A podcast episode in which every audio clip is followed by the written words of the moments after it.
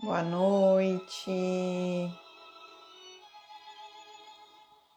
Sejam todos bem-vindos para mais um bate-papo carnívoro. Hoje nós vamos receber a vovó Fit, que fez uma mudança radical na sua vida, junto com o seu esposo Cláudio e ela passou por várias estratégias aí e ela vai nos, nos contar toda essa história hoje. Vamos ver aqui se o meu parceiro Cobra já entrou. Boa noite. Boa noite.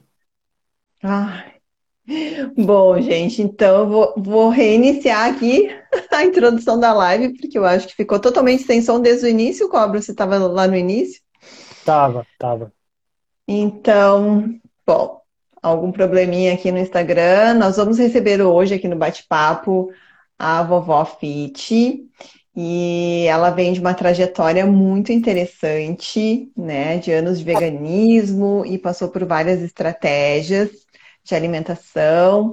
E ela vai nos contar toda essa história. Ela, ela fez essa, essa trajetória junto com o seu esposo Cláudio. E, gente, vai ser muito legal. E hoje nós temos uma surpresa aqui, né? A vovó disponibilizou cinco e-books para a gente sortear aqui com o pessoal que ficar até o final da live. Não saiam. E esse e-book é um e-book exclusivo, tá? Que a vovó não está comercializando. Ela fez pra, para um, um, um curso específico aí de um, de um médico. Ela vai explicar depois. Então, são receitas super especiais. Fiquem, que nós vamos sortear no final da live. Vamos ver se a vovó já está aqui. E... Boa Oi, noite! Tudo bom? Que prazer te receber! Ah, o prazer é todo meu conversar com vocês, que eu admiro, acompanho. E esse projeto de vocês é muito bacana, só gente top. Eu estou se achando nesse projeto, estou muito feliz e agradeço muito, muito o convite, tá, gente? Bem bacana mesmo. E estou aqui à disposição de vocês. Deixa eu trocar de óculos para enxergar vocês melhor. Ai, então, que maravilha. Bem? Nós tivemos um perrengue com a luz aqui, depois esse problema com o som estava em outras lives também. Eu fui dar um alô para o produtor e também estava sem som a live dele. Então acho que é um é. problema É, né? o Instagram deve estar tá meio instável, né? Espero que é. possamos ficar até o final. Se a gente cair, a gente volta, porque ninguém nos derruba fácil, né, cobra? A gente volta. Já, já estão avisados. E a gente grava e ficam vários pedaços, depois eu emendo, coloco lá no YouTube e a gente não vai deixar de conversar por causa do Instagram, né? Ai, ai. Então, Tudo seja bem-vinda. Seja bem-vinda. Obrigada, Cobra. Obrigada a você, Alessandra. Trocamos muitas figurinhas esses dias, foi muito bom me aproximar de vocês. E eu me sinto muito acolhida nessa comunidade carnívora, porque eu tenho a impressão assim que, que nós somos poucos, né, é, que se expõem, acho que somos muitos no, no, total, mas poucos se expõem, né, e poucos admitem, né, que, que tem uma preferência pela dieta carnívora por N motivos. Então, eu me sinto acolhida é, eu não sei se vocês sabem, quem me apoiou muito no começo foi o saudoso professor Diego.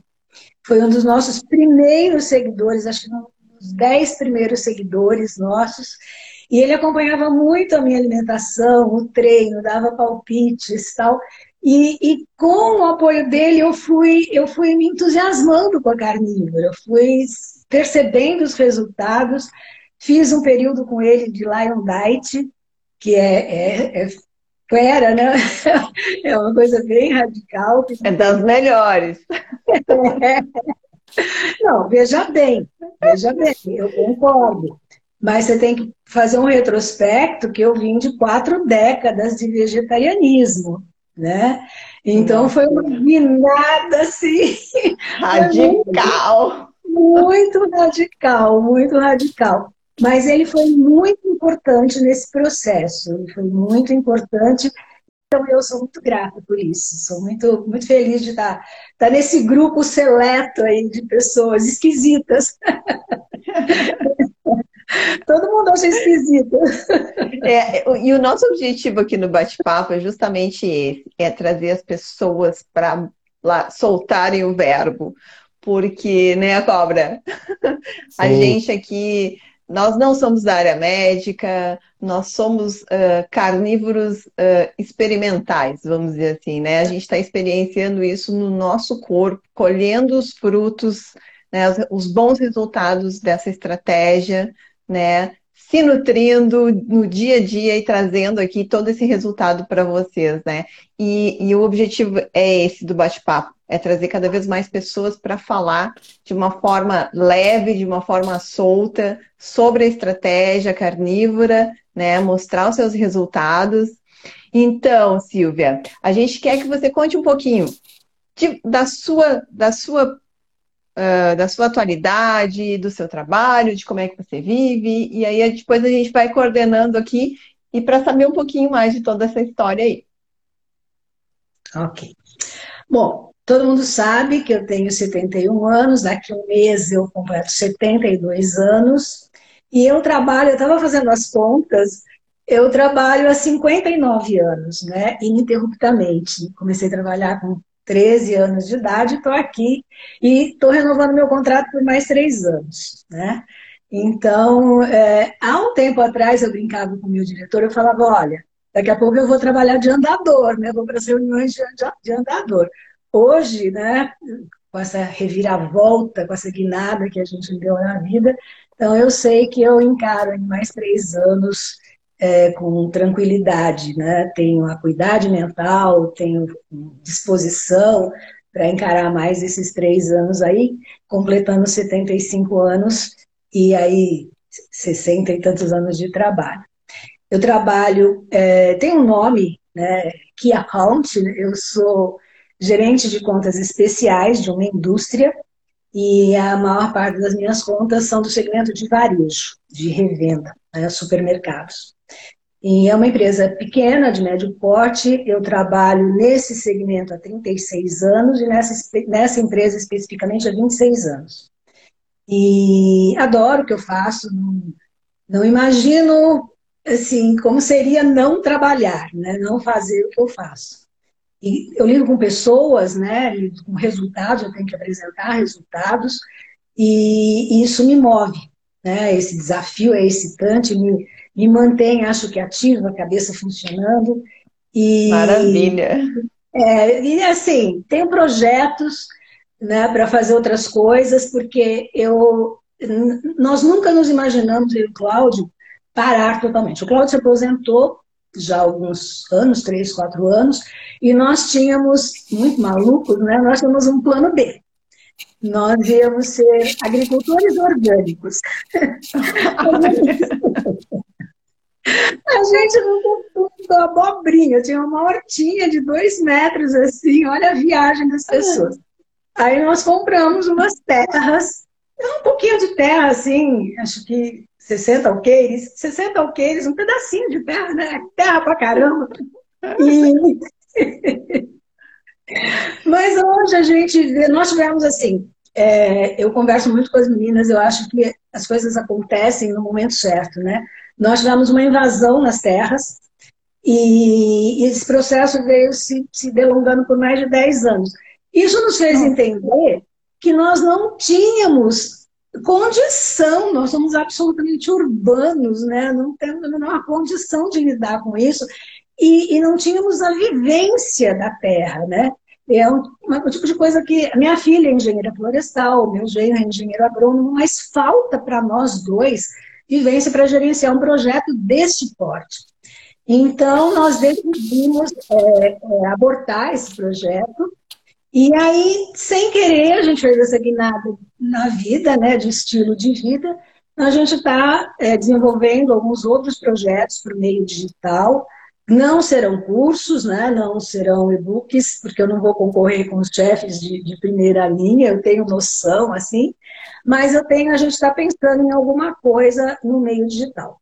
E, e isso me move, né? Nos move, assim, a ter, a continuar, porque aquela imagem assim do aposentado arrastando chinelo não combina mais com a gente, né? Não, não... não combina nada com você, né? Vamos ser bem sinceros. Você está mais aí combinando com uma jovem senhora e parou por aí, porque não se, não, não se, não se pode dizer que você será uma aposentada que vai parar, né? Eu acho é, que é, eu acho, eu acho que eu, eu adoeceria, assim, eu preciso dos desafios diários, né? São muitas décadas, né, trabalhando, muito tempo, né? Quase 60 anos, todos os dias você tendo que, que enfrentar um leão, vários leões, né, no, meio comercial. É, é, a disputa é muito grande, muito acirrada, Sim. então é, eu não imagino é, não trabalhar. Mas eu adoro, assim, é, estar no meio digital. Meu filho é, é, professor de marketing digital, a minha nora tem uma empresa de marketing digital, e eu achava aquilo muito louco, sabe? Muito. O máximo que eu tinha era um Facebook, olha lá. é, era do tempo do Facebook.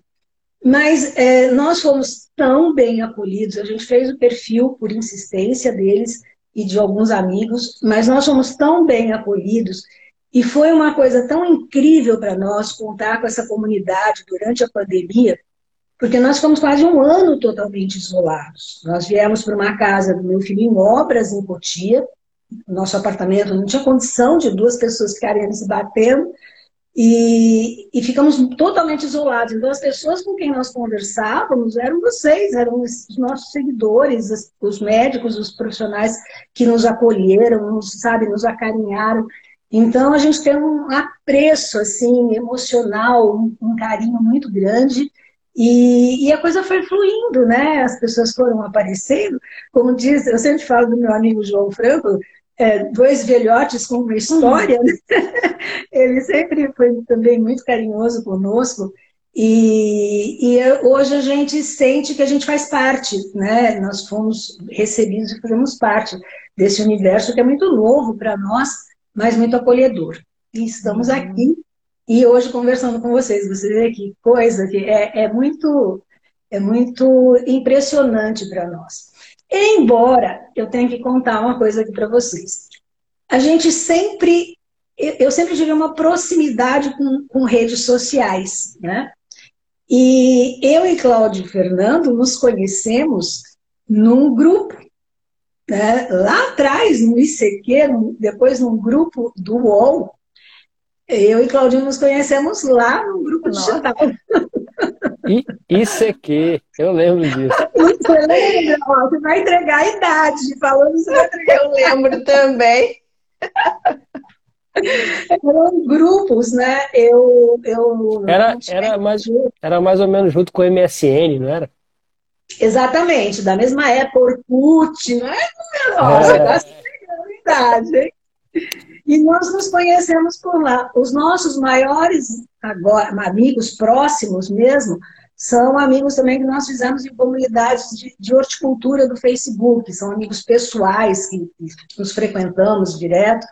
Então a gente tem essa sorte com as redes sociais, né? E, e haja vista que nós estamos aqui com vocês e a coisa foi crescendo. Olha que maravilha. Aí, para vocês conhecerem um pouquinho da minha história. Meio louca, mas é, é a minha história. E, e Silvia, deixa eu te perguntar assim, como é que foi esse processo de despertar de vocês para essa virada, né? Você vem, veio de uma história vegetariana, você, vocês tiveram, você teve algum problema de saúde? Como é que foi esse despertar para uma mudança alimentar? Eu sempre tive em busca, eu nunca desisti de emagrecer. Eu engordei, comecei a engordar com 13 anos de idade, na mudança né, para puberdade, da puberdade, e sempre estive gorda e magra, sempre um, um efeito ioiô e sempre fazendo dietas todas que você possa imaginar no planeta. E eu nunca desisti, na verdade é essa. Eu conheci a low carb, com, como a maior parte das pessoas, com o Dr. Souto, lá por 2014, Entre 2014 e 2015, eu emagreci muito, muito com ele, só com o blog dele, com a Nutri das Panelas, é, com a Paty, que hoje é nutricionista, e, e foi um sucesso, assim. Só que eu me sentia super bem, eu era vegetariana, naquela época eu tinha, tentava comer peixe, mas comia ovos, eu nunca fui vegana. E eu consegui emagrecer esses 30 quilos com a dieta vegetariana, tá? É, isso foi, foi muito bem sucedida. Só que eu fiquei muito flácida. Eu não me reconhecia no espelho. Uhum. Eu não, assim, mas deu uma caída, mas assim, eu fiquei muito, muito. Eu, eu olhava assim no espelho e chorava. Eu falava, não, sou eu. Eu era melhor gorda, né? E, e, eu gostava mais da minha aparência como gorda do que, do que com aquela flacidez toda e desisti. E aí foi ladeira abaixo. Os anos seguintes foram muito difíceis. Eu parei de pesar, aí eu, eu é, deixei de comer peixe de novo e fiquei só nos ovos. A única proteína que eu comia eram ovos. E nesse ínterim de 2014 até 2019, eu tive várias internações hospitalares, tive várias crises de pneumonia. Eu tinha uma ferritina muito baixa, na faixa de 4, tinha uma anemia ferropriva crônica que não reagia com nenhum tipo de medicamento, nem injetável, nada. E eu cheguei num ponto que uma hematologista, numa das internações, me deu duas opções. Ou você come carne, tem que ser carne vermelha, ou você passa a fazer transfusões semanais de sangue. Hum. Aí aquilo foi um. É. Né? Não, tinha ali, eu não pensava, eu falava, aquele corpinho mesmo assim, tão redondinho, vou botar um sangue que eu não conheço. Um ultimato, né? É, assim, mas ela foi muito categórica. Ela tinha me atendido em outras, em outras internações, e é que estava ficando muito recorrente, né? Então ela tinha lá todo o meu histórico e ela foi categórica, né? Ou é isso ou é isso. E aí começou uma saga né, de, de tentar comer a carne, incluir a carne. Eu nunca tive problemas. Com que é, idade foi isso, Silvia? Só foi em 2019, gente... com 69 Foi há pouco, há pouco. Uhum. Aí eu comecei, retomei a, a, a low carb, mas sozinha. Em 2000, no começo de 19, eu retomei a low carb e até que a minha filha insistindo muito que eu precisava de um geriatra, mas eu ainda estava muito obesa. Eu parei de pesar em 2019 com 92 quilos. Eu tenho 1,55m. Eu estava muito obesa. E pelas fotos, umas fotos que a Fernanda publicou esses dias, eu estava beirando 100 quilos, assim, brincando. Eu estava muito, muito obesa. E eu não tinha mais mobilidade. Eu não tinha, eu sentava, não conseguia levantar. Eu, tudo que eu ia fazer para subir um degrau, para descer um degrau, eu precisava de ajuda. Estava muito comprometida. Nessa época você era vegetariana, né? Vegetariana. Vegetariana. E o, e o, e o que você considera que te fazia engordar assim? Qual era a comida? Qual era o que causava essa sua obesidade no vegetarianismo? Grãos. Mas, grãos, né? Grãos, grãos. Não, eu sempre tive uma alimentação limpa. Eu nunca é, tomei isso... nunca tomei refrigerante, nunca gostei de enlatados. Eu sempre fui, sabe, natureba. Sempre natureba. Sempre uma, acho que até a Fê Anderson, numa live que a gente fez, ela falou olha, foi isso que te salvou. Se fosse 40 anos, se fosse nessa alimentação plant-based hoje, você tinha ido para o Beleléu mais cedo. Mas eu comia muitos grãos, e mesmo assim, eu é, demolhava os grãos por 24, 48 horas, fazia todo aquele processo, germinava grãos, é, mas a minha alimentação básica era pães e grãos. Eu nunca fui do doce, de comer doce, de, de atacar chocolate, nunca fui. Mas eu era a louca dos pães. Mas veja bem, pão de fermentação natural, pão com 300 grãos, entendeu? Não é qualquer pão, achando que aquilo é saudável, né? Mas era a dona da Carbolândia, que nem do o cobra. É, eu ainda tinha, nos últimos anos eu tinha um seu marché em frente ao apartamento e eles têm uma padaria sensacional. E faziam aqueles pães muito especiais. É, e tinha um horário. É, é, sabe drogado que, que sabe a hora de ir pra boca? Era eu comprando pão que saía na padaria. E aí vinha aquele saco de pão, assim. Era uma coisa. E isso cobra dar uma fome constante. Porque esse pão e esses grãos acabam se transformando em açúcar, né? E você tá. Agora, os meus exames é, normais, né? Os exames básicos, sempre foram normais. Eu era, assim, eu me considerava uma gorda saudável. Porque eu tinha triglicerídeos baixos, eu tinha glicemia baixa, colesterol baixo, tudo, tudo normal. Parecia tudo normal. Só que eu fui fazer o primeiro exame de glicada, de hemoglobina glicada, com 70 anos de idade, e foi o doutor Estevam que pediu meu primeiro exame de hemoglobina glicada. Tá? Eu não tinha ainda resistência à insulina, provavelmente por eu não, não comer açúcar, né? O meu açúcar eram, eram os pães, mas eu tinha, que isso eu fui descobrir mais tarde, né? Já em, em 2021, que eu tenho é, intolerância ao glúten, é, SGN, qualquer coisa lá. E eu sabia que eu tinha alguma coisa com glúten, porque eu passava muito mal. E eu fiz vários exames de endoscopia para pesquisar é, doença celíaca, e dava negativo.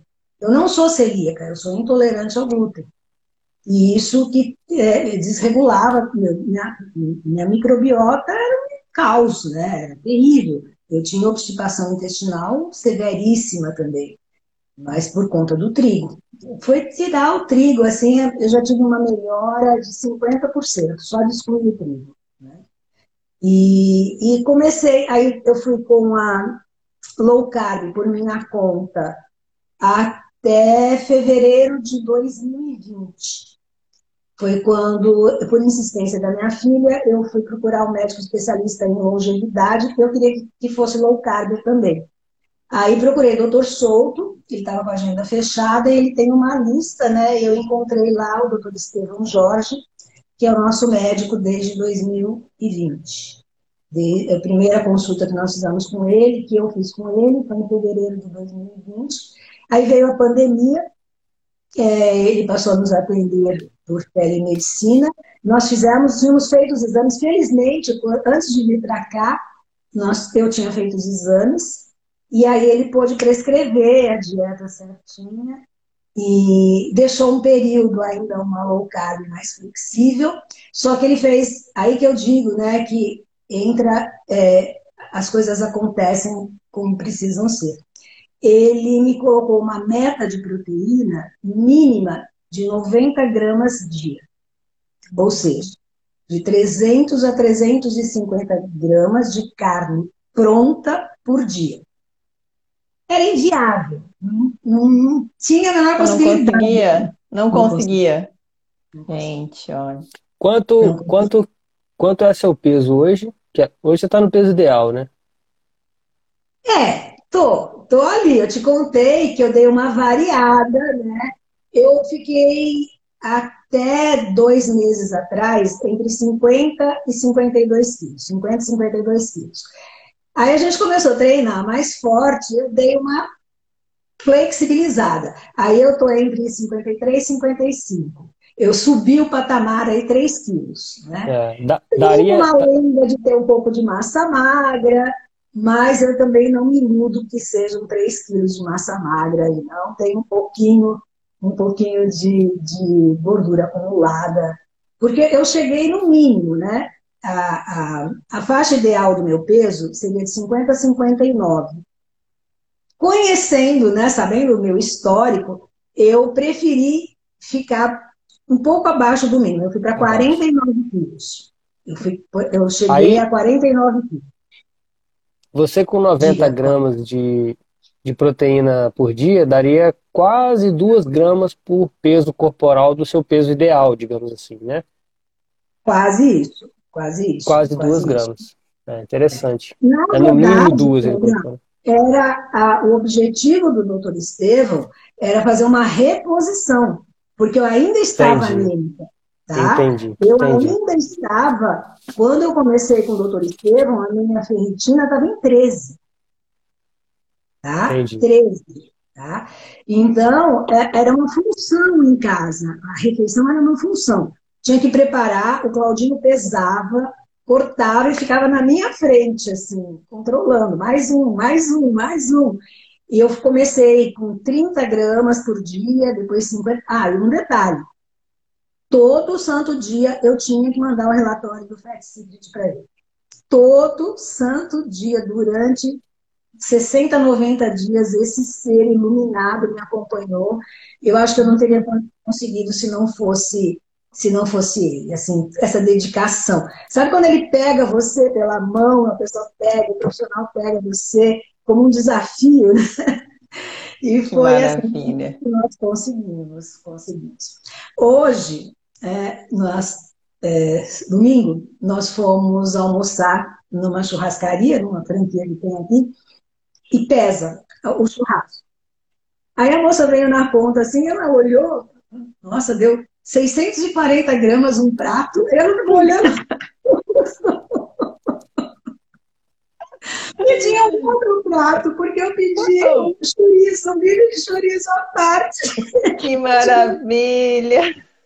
Mas um prato de 240 gramas, ela ficou olhando. Aí o Cláudio, muito sacana, falou: não fui eu, não, foi ela. Mas eu, eu, eu sou defensor disso, sou igual o professor Diego. Eu também acho que tem que comer, tem que comer muito mesmo. Eu comi agora, sábado agora, fui no churrasquinho, comi 13 churrasquinhos. 100, 100 gramas cada um, 1,3 kg. Nossa! Olha, tem dias que a gente come mais, né? Parece que apetece é, aí, aquela peraí, carne. Peraí, peraí vamos, vamos, falar um negócio, vamos falar, deixar um negócio claro aqui. Vai. É, comer essa quantidade, gente, é possível. Também eu vinha de jejum, eu estava fazendo MOMAD, tá? Eu fiz três dias de ETRF. ETRF é aquele protocolo que você come até as 15 horas, duas ou três refeições. Eu não faço mais que duas refeições, até as 15 horas e depois não come mais. E fiz dois dias de OMAD. Porque assim, você falar para uma mulher em TPM que ela pode comer quanto ela quiser, é um negócio muito arriscado. Porque a pessoa não tem limite, entendeu? É diferente. Ah, mas eu como na TPM. Para mim não tem o que vier de carne, estou comendo. Mas aí e, não, e a minha balança não sobe. Mas aí é que tá. Provavelmente você faz seus protocolos, um dia você come uma carne. Se você comer todo dia, Alessandra, um, o que a gente precisa falar para o pessoal? É, tem muita gente nova chegando, tanto no nosso perfil quanto no seu. Nós comemos esse tanto, primeiro que a gente treina, né, pesado, e segundo, porque a gente faz baixa frequência alimentar, terceiro, que a gente faz jejum intermitente. Não tem milagre. Você comer 3 mil, 4 mil calorias todo dia, meu amor, não, não tem quem segure a. Olha, eu vou te contar um segredo. Eu não faço treino pesado ainda, porque eu venho de um histórico de fibromialgia que eu recém estou começando nas minhas atividades aí. Eu faço jejum intermitente também. Uh, faço duas refeições ao dia, às vezes três. Eu perdi 25 quilos de, em oito meses. E eu como muito. A, o meu aporte calórico diário é muito grande. E eu, a minha balança não mexe, ela só vai para baixo. Não conta isso para as inimigas, porque você sabe que você faz parte de 1,7% da população. Mas eu faço a estrita, a carnívora, carnívora. Eu faço assim, é, eu não faço a do leão, porque eu incluo algumas coisas. Eu incluo um quadradinho de chocolate, que é o meu vício. E de vez em quando eu incluo ovos, mas ela é quase a do leão né? Vamos dizer assim, porque os ovos para mim também não me fazem muito bem. E é só. Então, nesse, eu acho que neste modelo funciona um pouquinho diferente aí. É um pouco diferente, é um pouco é, diferente. É, eu Isso sinto que o meu organismo. claro para as pessoas, é. porque é, é, muito difícil de fazer estrita. Eu é, até comentei isso com, com o Giga. Para dar essa secada, porque o meu limite era o 55. Falando em limite, acho que é uma coisa, um parênteses que a gente tem que fazer também para as pessoas. É, a balança é só uma referência, tá? Ela não é absoluta. O que, que eu tenho comigo? Eu tenho as medidas, principalmente as medidas de busto, cintura e baixo abdômen, onde você tem menos feixes musculares, né, que você tem mais gordura. Então, para mim é assim, aumentou 2, 3 centímetros no abdômen, abdômen é... lá, toma cuidado. Cintura e abdômen é, é clássico. A balança subiu 2, 3 quilos, tá? Aquela sua calça padrão ficou meio apertada, pronto sabe? É isso. Reduz uma refeição, aumenta umas horinhas de jejum, aumenta um pouquinho o aeróbico, faz, sabe, se mexe um pouco mais, ou, como você está falando, faz uma carnívora estrita. Foi o que eu fiz a semana passada. Semana passada eu dei uma, uma secada também na carnívora estrita. Tá? É, não, não, não fiz a, a Lion, mas eu, eu fiz estrita com, com frango, frango, suíno e, e boi. Tá? Fiz uma, uma mescla nos três dias, quatro dias, e deu, resolveu. Balança Rápido, mexeu, né? as medidas mexeram. Então, para mim, é, é um porto seguro. Tá? Porque dá é muita sensibilidade. Né? E você reduz a frequência alimentar. Tá? No meu caso, que tem um detalhe também, né? Eu sou comedora compulsiva diagnosticada. Eu, eu não tenho controle do que eu hum. como, né? principalmente de carboidratos. Até eu estou numa comunidade super top do médico, super querido, e ele fez um desafio que entra bananas. Entrava bananas, um desafio histórico. Eu não participei, porque eu conheço o meu histórico. Banana, para mim, a unidade é dúzia. Né? Não, não como uma banana. Não tem a menor possibilidade de comer uma banana com duas bananas. Não tem. Se eu for comer uma banana, eu como a penca inteira. Eu não tenho controle para isso. Então, é, agora, é que o teu, o, teu, o teu mecanismo do, uh, do vício, né? Porque o açúcar ele é detectado por neurônios no nosso intestino que comandam o, uh, essa informação para o cérebro que acaba transformando qualquer açúcar que entra no teu corpo como um, uma cocaína, como um álcool, e que cria um ciclo vicioso muito forte. Né? Muito Tem pessoas que são assim, e exatamente, é, eu acho que é que tá. É a pessoa se conhecer, saber o, o limite, né? E ir se conhecendo, fazer a retirada e ir reintroduzindo e ver se realmente aquela colherinha de mel ou aquela bananinha, ou aquele chocolatinho não vai despertar este ciclo vicioso, né? Eu acho que é aí que está a importância das pessoas uh, se observarem melhor, né? Você já sabe que, que tem esse, que desencadeia né, esse processo, né? então a gente tem que ter, tem que estar tá prestando mais atenção, né? E cada pessoa é diferente, né? Completamente diferente. O exemplo disso somos nós dois aqui em casa. O Cláudio tem uma flexibilidade, ele come proibidões assim com a maior tranquilidade. Na outra refeição ele vai para carnívora sem passa dias depois sem comer. Não tem, eu não, eu assim, eu, eu tenho um parente alcoólico que está sóbrio só por hoje, graças a Deus, há 15 anos, e ele não passa perto do álcool. Sabe? Ele é. não, não, pode, não pode passar. E é a mesma coisa. É exatamente é igual. Coisa. Sabe? Então eu, eu me conformo muito com a história dele, tenho muito orgulho da trajetória dele e entendi que comigo também tem que ser assim. Tá? Agora você vê, uma coisa que as pessoas têm, é, é, é, recaem muito é por conta do chocolate. Eu não tenho com chocolate. Não tenho. Nós fizemos uma viagem agora em julho, passamos num, num lugar, tinha chocolates é, belgas todo tipo lá. Cláudio comprou umas 30 barras de chocolate. Estão aí. Nas que ele não comeu, né? Porque ele come Ele come chocolate. Eu, para mim, não faz a menor diferença um tablete de chocolate. Pode ser belga, suíço, japonês, não faz a menor diferença. Agora, não põe uma banana na minha frente, que aí a coisa eu vou brigar, vou extraviar por causa da banana. Mas isso é autoconhecimento. Isso é autoconhecimento. É. Eu sempre conto uma história que, assim, é, em 2020, quando a coisa começou, 2021, quando a coisa começou a abrir, uma amiga nossa tem restaurante, passou a, nos servir uma vez por semana uma refeição lá. E ela fazia um filé, era o prato que ela tinha, um filé com legumes. E eu como bem brócolis, couve-flor, tal, tal. E aquele dia ela botou cenouras, né? Aí eu pedi para tirar do meu prato e pôr no prato do Cláudio. Gente, eu caí na asneira de experimentar um pedaço de cenoura. Sabe aquela pessoa drogada que vai pegando piano? Eu comi todas as cenouras da travessa. Todas. O Cláudio não sabia o que fazer. Eu olhando. Cenoura, gente. Fala sério. Fala sério.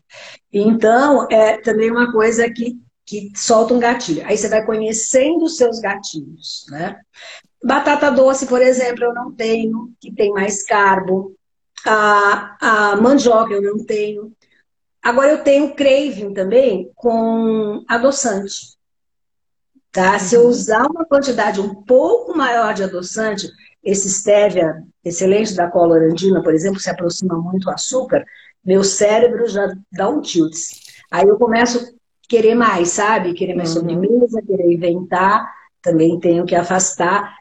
Aí eu aprendi uma estratégia muito, muito eficiente com a Bizi, eu fiz a comunidade dela também, quando dá esse craving, é um azedo ou um amargo. É o que salva. Aí você espreme um limão, ou você come alguma coisa amarga, aquele cacau 100%, assim com um pouco de água, pronto, acabou, sabe? Não... Aí corta. Corta, corta. Interessante pra isso, mim, hein? Funciona super bem, o azedo ou o amargo. Que a, a Alessandra deve explicar melhor o que deve ter alguma química cerebral que, que transforma aquele desejo naquela coisa maluca, né? E você volta ao controle. Mas tem um detalhe, você volta, eu, eu pelo menos volto arrasada. Parece que passou um trator em cima de mim, sabe? Um cansaço, assim. Depois tem uma noite ruim de sono.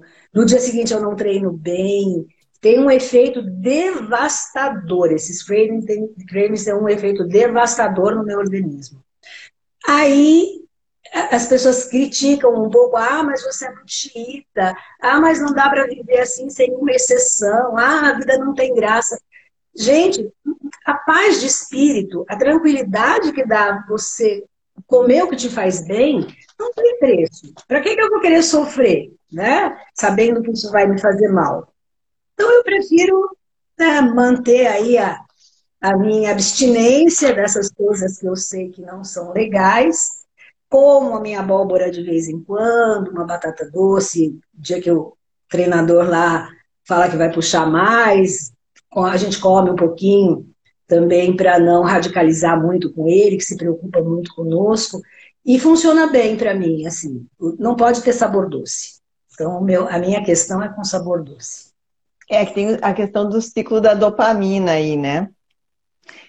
E aí, porque você, a dopamina, ela te, ela te dá uh, motivação, vamos dizer assim, para buscar o doce, né? E, e você vai alimentando esse ciclo, você vai comendo doce, vai tendo mais motivação, vai comendo doce, vai tendo mais motivação, certo? E aí, quando você coloca o amargo na boca, você quebra esse ciclo e tem uma queda de dopamina. Por isso que entra, uh, que você entra nesse, nesse processo meio de, de, depressivo, né? Aquela coisa de que, que acaba com você. Aí você já não dorme direito, já interfere na produção de melatonina, já interfere no sono, né? E, e é exatamente isso. É, um, é uma abstinência, é como se fosse uma abstinência causada pelo amargo, né? Que vem na, na papila gustativa aqui onde a gente tem os sensores ali que identificam os sabores, né? E ele já vem dar um corte na produção. Interessante, né? Então, você, já, você já vai ter uma. uma os, os neurotransmissores já já se modificam, né? Já tem um, um bloqueio ali de dopamina, né? E a sensação é tão ruim que, que você não quer repetir. Eu, pelo menos, não quero passar por aquilo de novo. Não vejo vantagem em, em ficar repetindo esse ciclo. É né? tipo uma ressaca, né? Pior que ressaca, sabe? É pior que ressaca, porque é, a, a, ressaca passa mais rápido, aquilo se arrasta depois no dia seguinte inteiro. Porque é o que você falou, você já não dorme direito, interfere na melatonina, interfere em tudo, tudo. Sim. Eu levo uns dois, três dias para voltar ao normal. Depois é, dessa. Interfere, interfere em toda a homeostase do corpo, né? Porque quando, enquanto a gente dorme, que o corpo está se recuperando, é. né?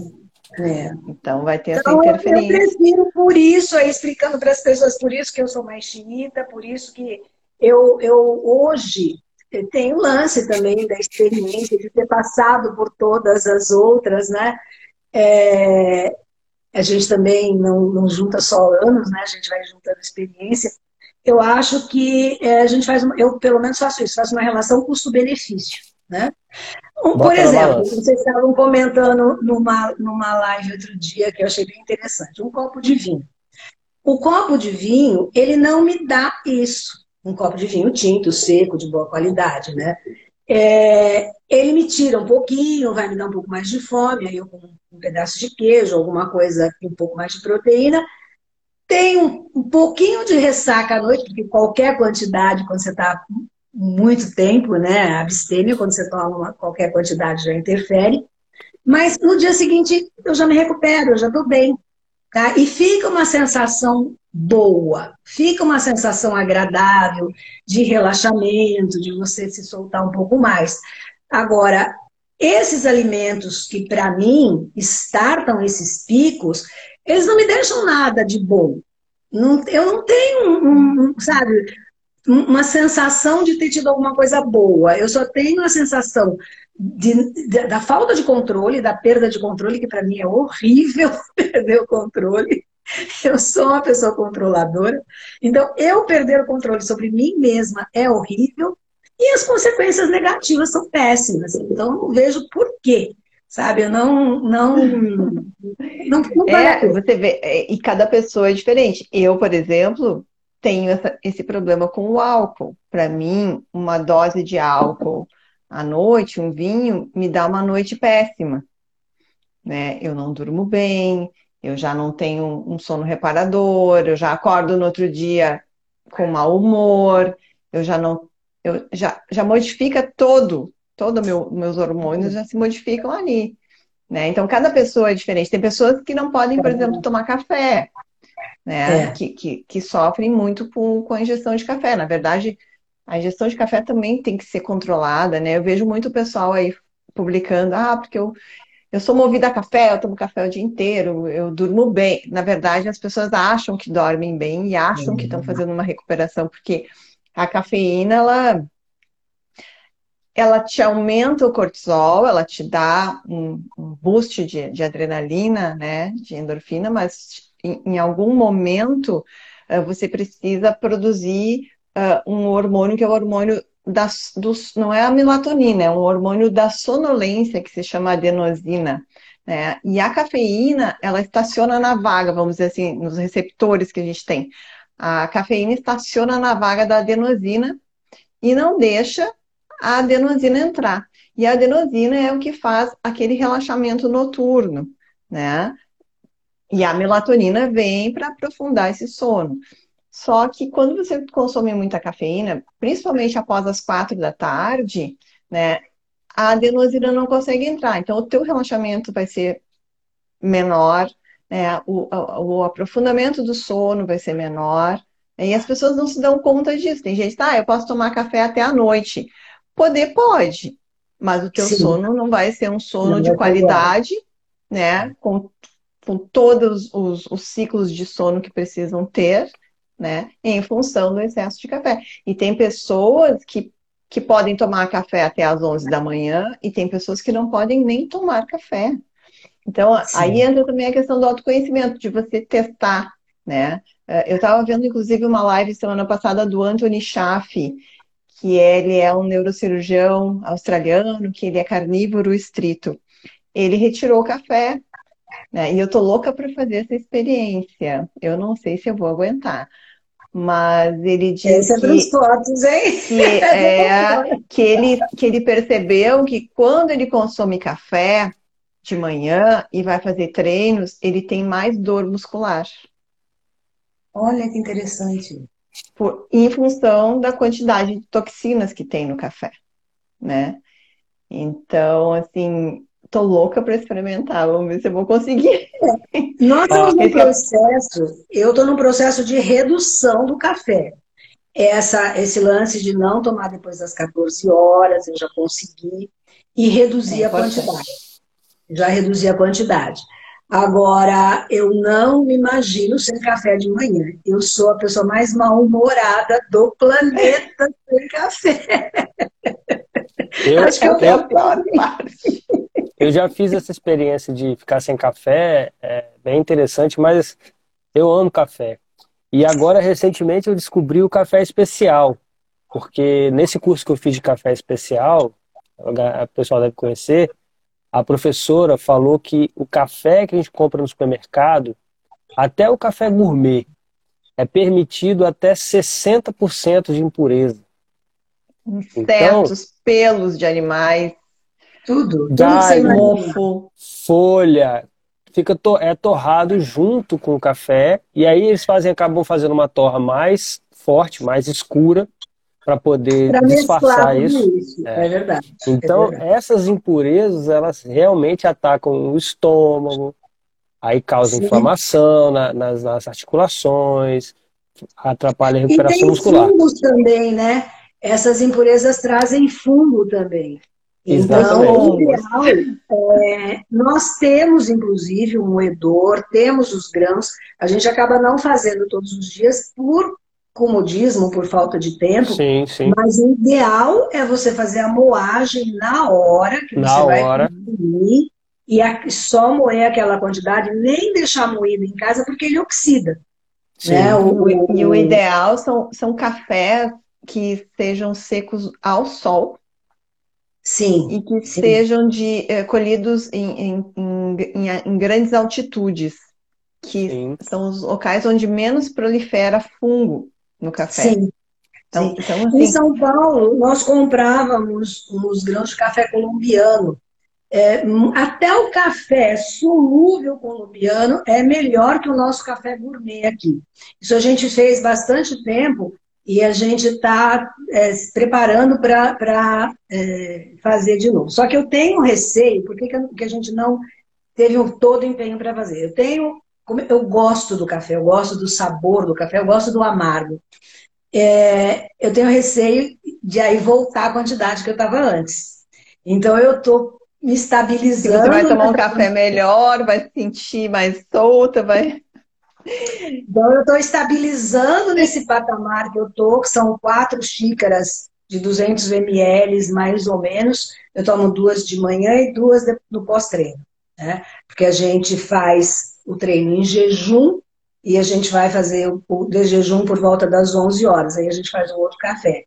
E então aí eu tomo mais duas xícaras. Né? E, e como, que tá, como que tá o teu sono? Vamos pular essa parte? Agora eu já perguntei. Não, vamos lá. Eu estava até para fazer um, um, uns stories. Eu não, eu não tenho muita é, autossuficiência para me expor tanto assim. Eu sou muito, muito reservada, muito tímida, mas eu estou devendo isso para as pessoas. É, todo mundo elogia muito, fala, ah, mas vocês são ótimos, vocês são perfeitos, vocês são uns exemplos. Gente, não é, nós não somos perfeitos, nós somos muito longe da perfeição, muito longe. E nós temos um ponto muito frágil aqui. Isso, isso nós dois combinamos que é a higiene do sono. Tá? Nós não cuidamos dessa parte, nós relaxamos muito nessa parte. Eu voltei a ir dormir duas horas, duas e meia da manhã. Fico no celular até uma hora da manhã, ficava né, até uma hora da manhã, e, e aquilo vem num monte de. Você não para nunca, né? E eu trabalho o dia inteirinho, 8, 9, 10 horas por dia, com celular e computador. Então, é muita tela, né? É, é o dia todo com aquela coisa. E isso dava assim, eu, eu fiz reposição de melatonina, eu estava tomando Não funcionou. Não funcionou. Funcionou. A, a melatonina funcionou? funciona assim, funciona assim para mim ela me dá um sono, uma sonolência uma hora depois do que eu tomo. Eu tomo uma dose pequena, acho que 0,8 que, ele, que ele me receitou. É, quatro comprimidos de 0,2. Ele me dá uma sonolência. Mas aí eu acordo, eu vou dormir tipo meia-noite. Quando é quatro horas da manhã, eu acordo.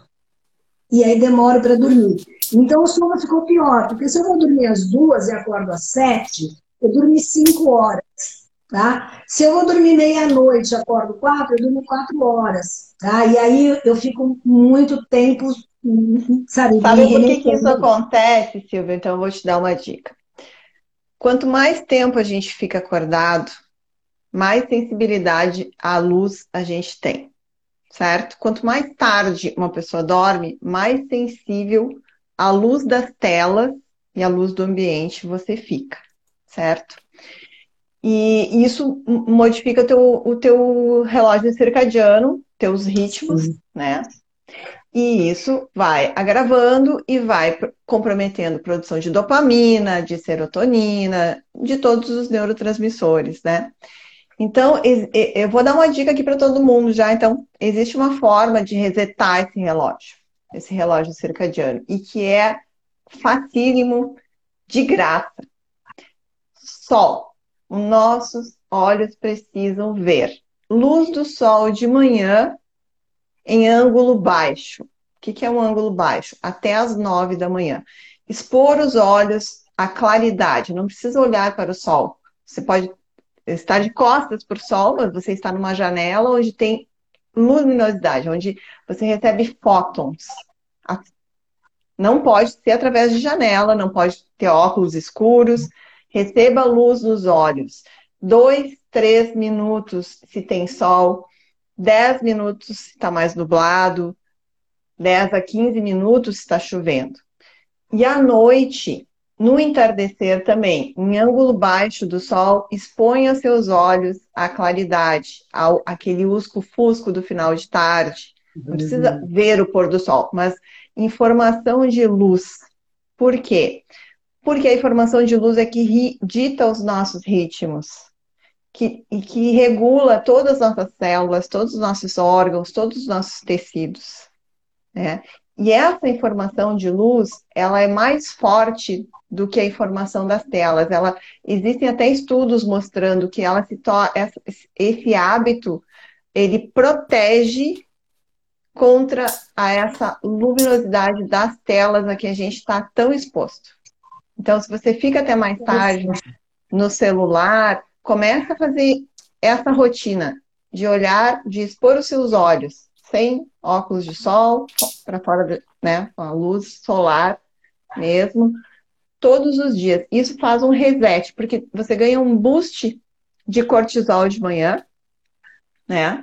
Natural, que não é o mesmo do café, é diferente. Aliás, o café quem puder tomar, quem tem o hábito do café, tomar o café depois de 90 minutos de acordar é o ideal, tá? Para não interferir justamente aí nessa produção de cortisol, para não ter uma queda lá no meio da tarde e você se sentir deprimido, e daí você tem que tomar mais café. Mais né? café. É, eu te sugeriria até talvez diminuir esse café da tarde ou retirar se você conseguir, né? Para é, que tenha esse sono mais regulado. E outras dicas também para a noite. Luz, baixar a luz a partir das 23 horas. Das 23 horas até as 4 da manhã é, é o horário que a gente não pode ter interferência de luz. E principalmente luz acima dos nossos olhos, tá? Porque nós temos receptores de luz na retina Uh, e eles, na verdade, esses receptores estão embaixo, mas a gente tem uma lente que inverte, então esses receptores recebem de cima. Então, toda luz que incide de cima, ela vai te dar a informação que é dia. Então, a partir das 23 horas, luzes uh, indiretas, luz de abajur, uma luz mais baixa. Quem acorda para ir ao banheiro à noite, por favor, não olhem a hora no celular, não abram a tela, porque essa informação de luz, ela já desregula a produção de melatonina, ela, ela faz com que haja uma interrupção nessa produção. É, então, o ideal é ter, para pessoas idosas principalmente, luzes abaixo no chão, aqueles foquinhos de luz, né? Sim. De preferência luzes amarelas ou vermelhas, que não interferem na, na produção e nessa informação, né? E, e assim, uh, essas práticas, na verdade, elas vão fazer a higiene do sono de uma forma melhor. Porque a gente, a gente vive hoje num mundo tecnológico, né? A gente fica, eu fico Sim. até 10, 11 horas da noite na tela do celular. E eu percebo já a diferença de quando eu exponho meus olhos cedo de manhã no sol e no final da tarde, né? Com, e, e fico na tela até mais tarde, eu, eu noto diferença na minha qualidade de sono. Né? Então, assim, porque nós não fomos feitos para receber luz direta todos os dias. Isso é uma Todo invenção tempo, né? moderna. Né? É. Então, assim, a gente, a gente acaba saindo do ritmo natural né? E nós somos movidos pelo ritmo natural. Nós somos movidos pela luz do dia, pelo dia, ciclo de dia e noite, né? E também pelos, pelos, pelas estações do ano, porque também o nosso corpo detecta o dia que é mais curto, o dia que é mais longo. E isso tudo interfere na produção de melatonina, interfere na produção desses neurotransmissores que são tão importantes, Sim. né? Então... Agora, é, eu acho que eu não sinto tanto efeito, né? Não estou sentindo tanto efeito por esses motivos. Nós acordamos cedo, nós acordamos entre seis e meia e sete horas, tomamos o café no quarto, mas logo em seguida a gente sai para fora, porque antes de treinar eu tenho horta, tenho coisa para fazer, tenho uma roupa para estender, eu estou fora. E a gente está num espaço muito aberto, muito arborizado. E a gente tem o privilégio de ver o pôr do sol, né? E aí a gente sai para ver e, e, vai molhar uma planta. Então, isso, isso, é, esse contato, né? É muito saudável. Até por isso que nós estamos, é, devemos fechar o apartamento em São Paulo e ficar definitivamente aqui, porque isso melhorou muito a nossa qualidade de vida. Mas mesmo assim, eu acho que nós temos que ter uma disciplina de melhorar esses horários. Não tem nada, Alessandra, nada que precise da nossa atenção depois das 22 horas, tá? Não existe isso. Então, nós combinamos, não vou dizer para você que está sendo fácil, mas às 22 horas nós desligamos os celulares, tá? E uma coisa muito interessante, nós voltamos a, a, a, pegar livros de papel, coisa que desde Perfeito. 2020 a gente não, não pegava. E livro ajuda a dormir. Muito, muito. Então, um assunto super interessante que eu estou lendo sobre regeneração de solo, de uma autora que eu amo. E, assim, eu leio cinco páginas. É. Nossa, é melhor que melatonina, eu já paro. É melhor. É melhor. Então, a gente está desde o dia primeiro, primeiro dia, é, nós não conseguimos desligar às 22 horas, fomos desligar às 22 e 10. Ontem a gente já desligou às 22 e 4 e hoje a gente vai desligar cedo, já deixei tudo resolvido, tudo certinho. E os familiares sabem, né? Nós vamos, deixamos um celular ligado, que é o celular do Cláudio, com som, fora do quarto tá? Deixamos no closet, dá para escutar, mas é, fica ligado e, e se, se, tiver uma emergência, alguma coisa para a gente ouvir, ou alarme, né? O terreno é muito grande. Então, um longe celular. Longe da cabeceira. Longe do quarto, tiramos do quarto. Tiramos do quarto. E eu escutei uma, uma dica do Azine muito boa de você ter um, um despertador a pilha. Eu gostei dessa ideia, porque também tem a desculpa. Ai, mas eu tenho que ficar com o celular que é despertador. É, aí ele falou, tem um despertador a pilha. Então, aí tiramos, tiramos todos os, os fios, tiramos tudo. A gente tem iluminação de emergência. Deixei só do closet para o banheiro com essa luzinha vermelha, numa eventualidade. Ah, Mas você sabe que desde o dia primeiro que nós fizemos isso, nós não levantamos mais à noite. não levantamos mais à noite, porque além de dormir às duas da manhã, a gente levantava à noite. Por quê? O hábito de, de ir fazer o xixizinho da noite. Por que fazia xixi? Porque você tomava eh, chá, tomava caldo de ossos, tomava coisa tarde. Agora, uma outra coisa. Nós encerramos a alimentação às 18 horas. Fechou o boteco. Fechou. Quem comeu, comeu, depois das 18, quem não comeu, vai fazer jejum. Está fechado o boteco da dona Silvia, não tem mais. Claudinho está estranhando, porque Claudinho come toda hora. Claudinho come toda hora. Ontem eu flagrei ele pegando umas nuts lá na cozinha. Quase vai pro castigo. Mas é, a, frequência dele é alta. É, peguei no pulo lá com as nuts. Eu escutei um barulhinho assim do vidro, fui ah. lá. Mas ele realmente tinha esquecido. Ele realmente tinha esquecido. Vai pro cantinho do pensamento, né? Vai, falei, vai pro castigo, onde nós vai pro castigo. Mas ele entende a necessidade. Ele também entende, ele também se entende melhor.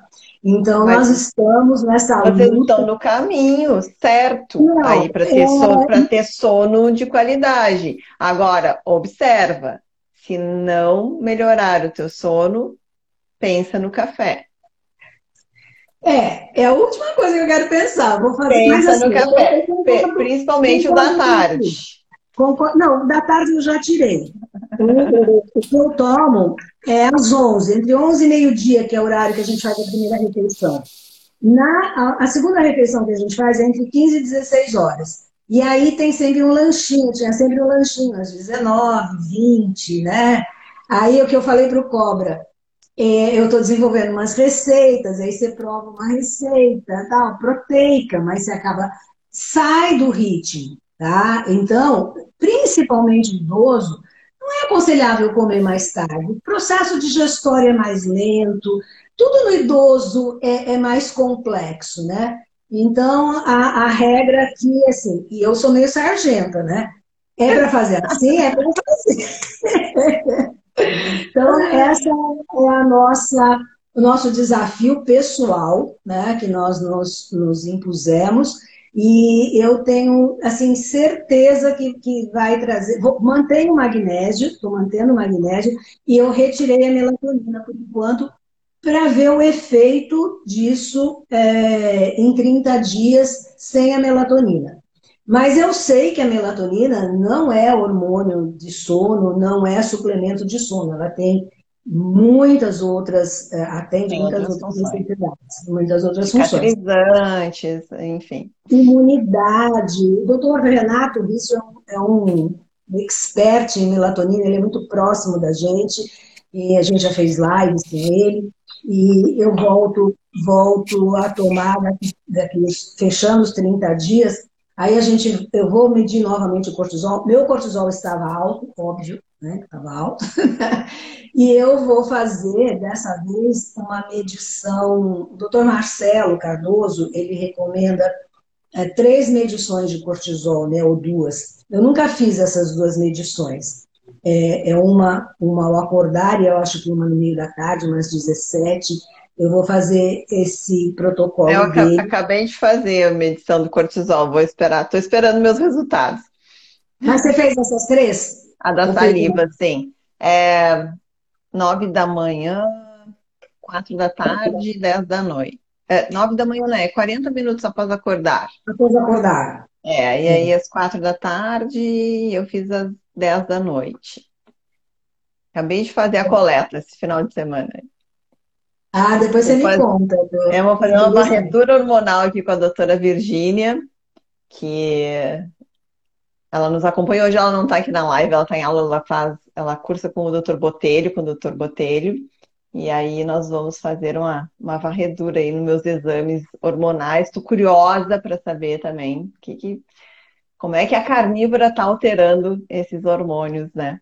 Bacana demais. Nós fizemos ter... recentemente com o doutor Adolfo.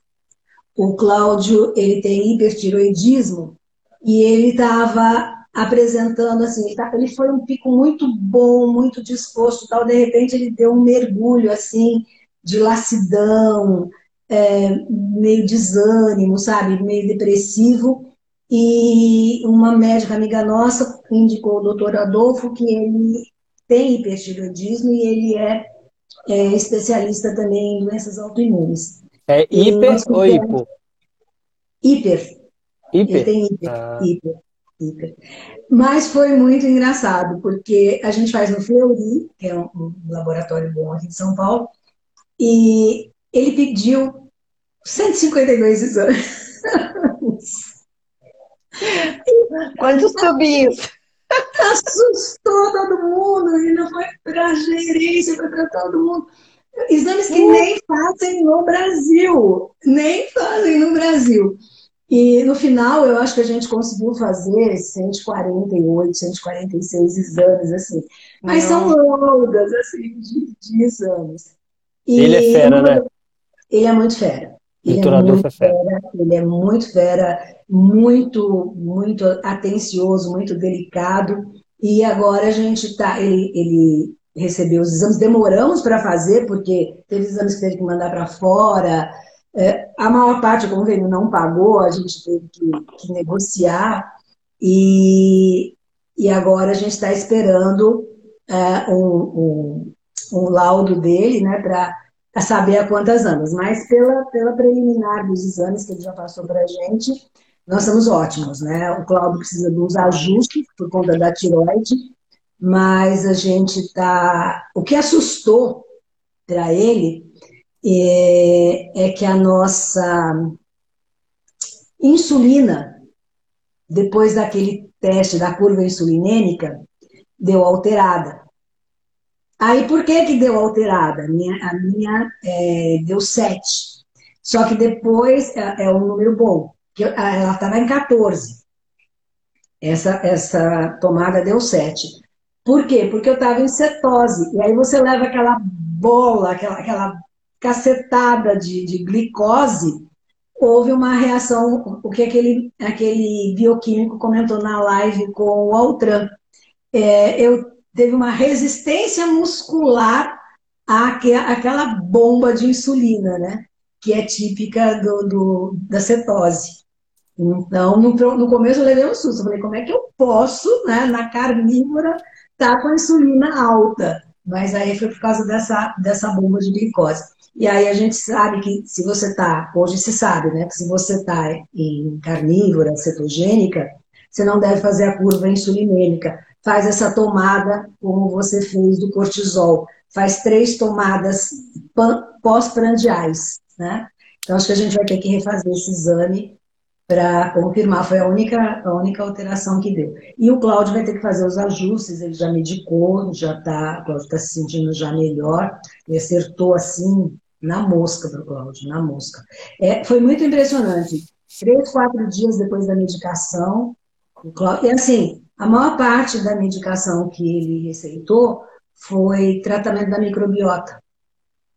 Foi é, na, nada a ver com hormonal, com hormônios, nada. Sim. Muito interessante. Porque, né, influencia muito. Você fez algum protocolo de desparasitação? Ele pediu todos os exames sobre parasitas, não deu nada. Estava tudo normal o nosso. Não tive nem, não precisou fazer. Até aqui, pelo menos, nós ainda temos mais uma consulta com ele, mas até aqui deu, deu, deu tudo certinho. Ele pediu muitos exames. Porque isso também altera o sono, né? Não, ele pediu uma, incontáveis, incontáveis. Inclusive exames que as meninas não conheciam, que tiveram que pesquisar para fazer.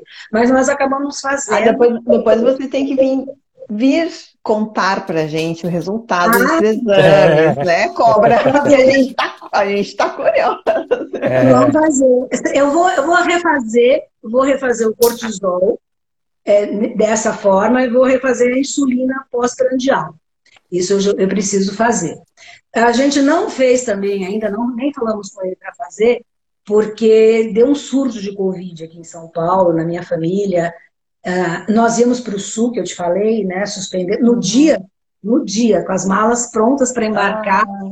ela apresentou febre e vacinada, tudo teve, é, positivou Covid, teve sintomas fortes. Aí nós abortamos a viagem e não, não estamos querendo nos expor agora em laboratório. Vamos esperar mais uns dias. Então, talvez na próxima semana a gente refaça e depois eu venho contar para vocês. Ah, eu, tenho, eu tenho muita vontade de fazer o curso do Dr. Adolfo de aprender a, a, a leitura dos exames. Ele tem esse curso. Né? de exames. Interpretação Sabe que eu também exames. tenho curiosidade de fazer um curso desse? Vamos fazer junto, É. É. Mas não é só para profissionais da, da área médica? Não é só para Mas a, profissionais gente, da área mas a gente pode. Eles, eu não sei se eles só abrem para profissionais da área médica, Não, mas, não, é, pode fazer também, quem não é. Pode fazer? Ah, Pode. interessante, interessante. mas para Então, interpretar os nossos exames, né? Para a gente Pois conseguir é. enxergar. Pois é, pois é. Você fica- a gente fica super curiosa. O- A hora que eu vi aquele, aquele resultado de insulina, nossa, deu um balde de água fria. Eu falei, gente, tá Ele- errado.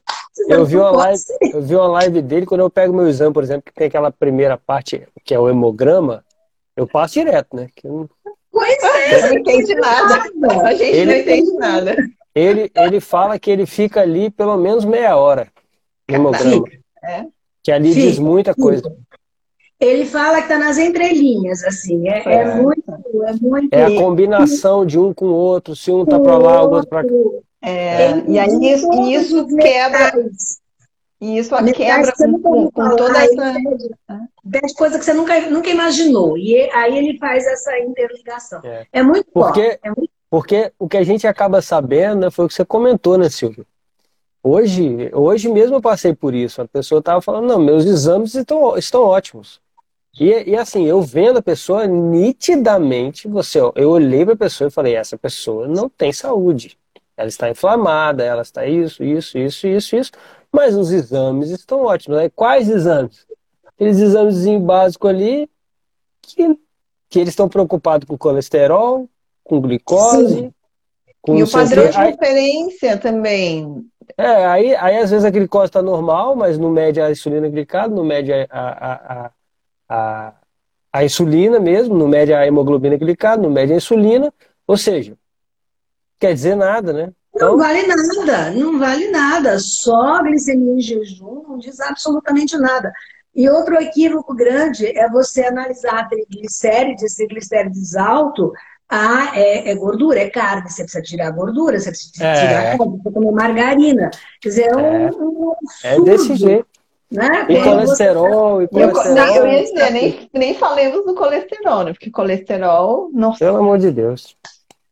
Não, por isso que assim, é, a minha filha, inclusive, é, tá, mudou de médico, está indo numa gineco também da, da, da linha integrativa, deu super toques para ela. Aí ela só falou, mãe, ela parecia você falando. Porque é, é, fica, por exemplo, a Luana tem uma tendência pequena, tem uma tendência também de ter triglicérides alto, que tem uma parte genética do- da família do pai. E tirando gordura, a menina adora manteiga, ela é uma carnívora, mas assim, nata. A menina é carnívora. Come aquela carne com gosto, assim, e adora manteiga. E, e não, não deixa a menina comer manteiga. Não, porque tem triglicérides altos, não pode comer manteiga. E deixa tomar suco de uva. Falei, gente, mas tá tudo errado. E É aí, tudo ao contrário. é, Tudo tudo ao ao contrário. E essas lives têm, têm feito muito bem, assim, porque eu também não fico ditando regras, né, para ninguém da família. Tem um filho obeso, está diabético, não, não dito regras.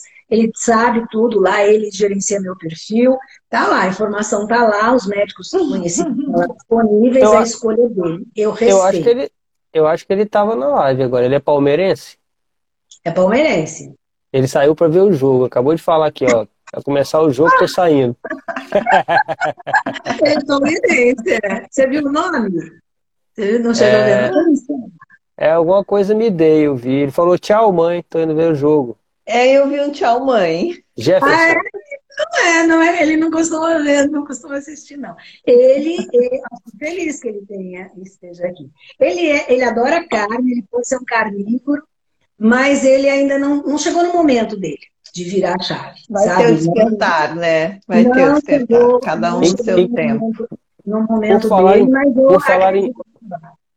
Por falar em parentes, Silvia, ontem, a, aquela pessoa que eu amo muito, ouviu Ah. você falando assim, mostra essa live pra ela.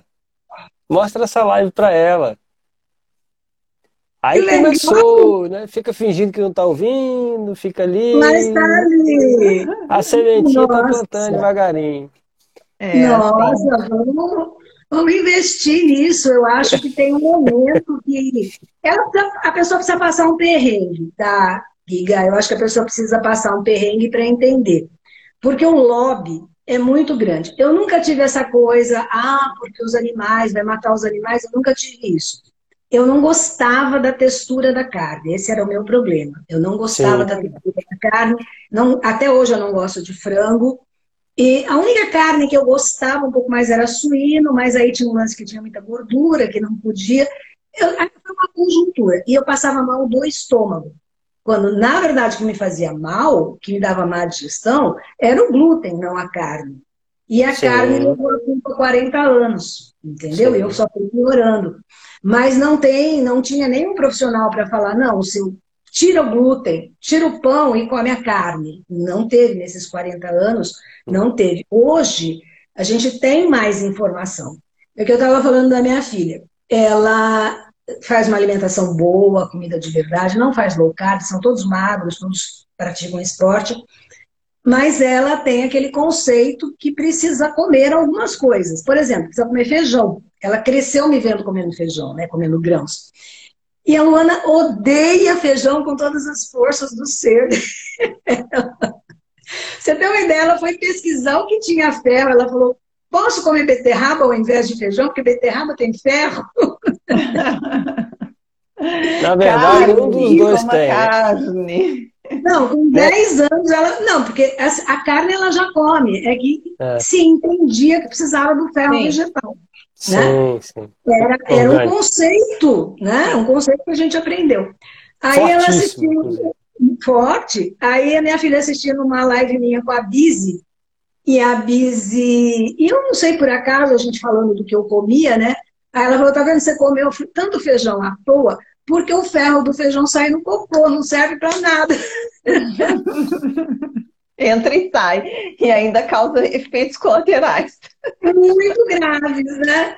Aí a minha filha pensou, chegou, chegou para a Luana e falou: tá bom, Luana, agora você não precisa mais comer feijão, tá bom? Pode comer só carne se quiser. Pode, ao invés de tá comer. Vida.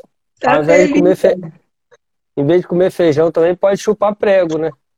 Pois é, né? Tinha gente que tinha prego no feijão antigamente, né? Eu sei que a Luana está feliz da vida, pode ficar minha vontade. É... Ela minha, só gosta minha... disso minha ferritina deu um pouco alta. Aí eu, eu quem me acompanha é o Henrique Altran, né? Aí, pouquinho elevada, aí ele falou, ó, vai no hematologista só pra gente ter certeza de que não é, tem uma doença lá que eu esqueci o nome que, que dá ferritina alta.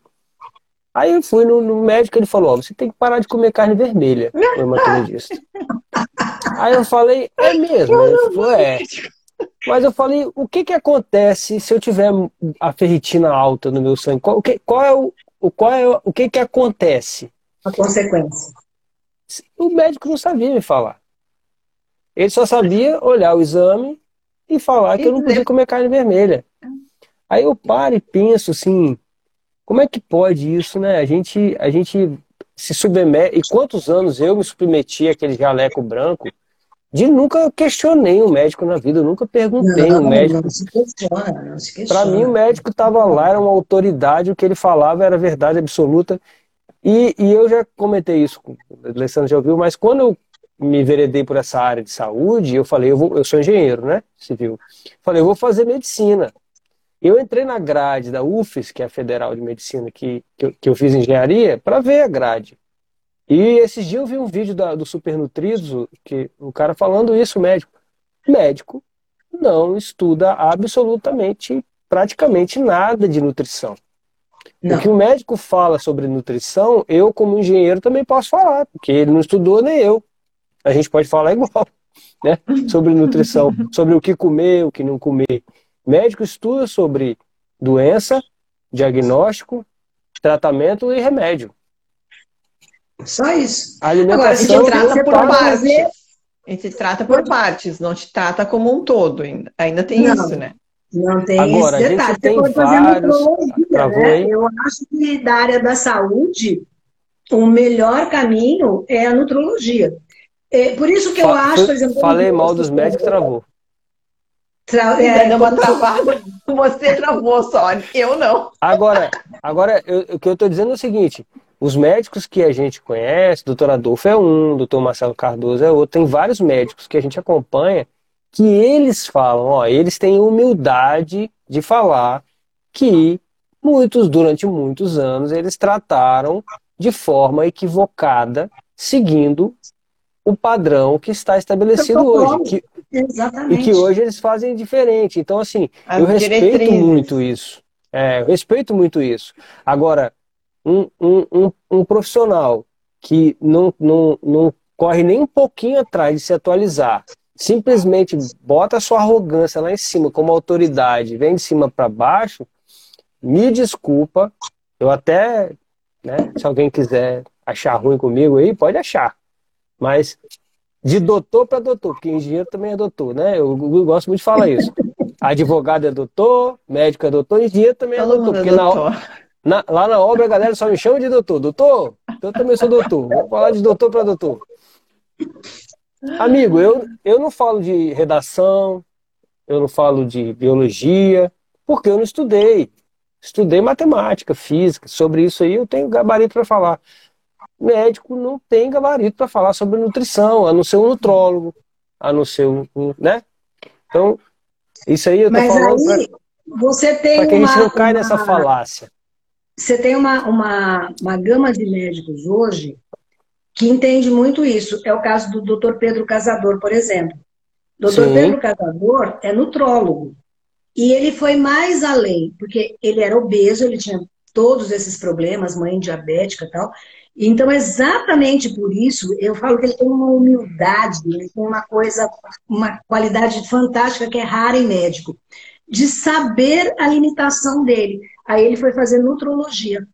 Tá? Então, ele, ele é cardiologista, é nutrologia, e ainda assim ele achou, em consultório, ele percebeu que só nutrologia, só a base médica não era suficiente, porque tem a base psicológica que é o que a gente estava falando aqui da compulsão por cenoura, da compulsão por álcool, por N coisas. Aí ele foi fazer psicanálise. Então, é um tipo de profissional que você tira o chapéu. Doutor Estevam, a mesma coisa. Doutor Sem Estevam, dúvida. É que, são, é que são os médicos que não ficaram sentadinhos ali atrás da mesa, atendendo Exato. de 15 em 15 minutos pelo convênio, botando dinheirinho no bolso, recebendo o representante comercial que leva eles para passear pelo mundo.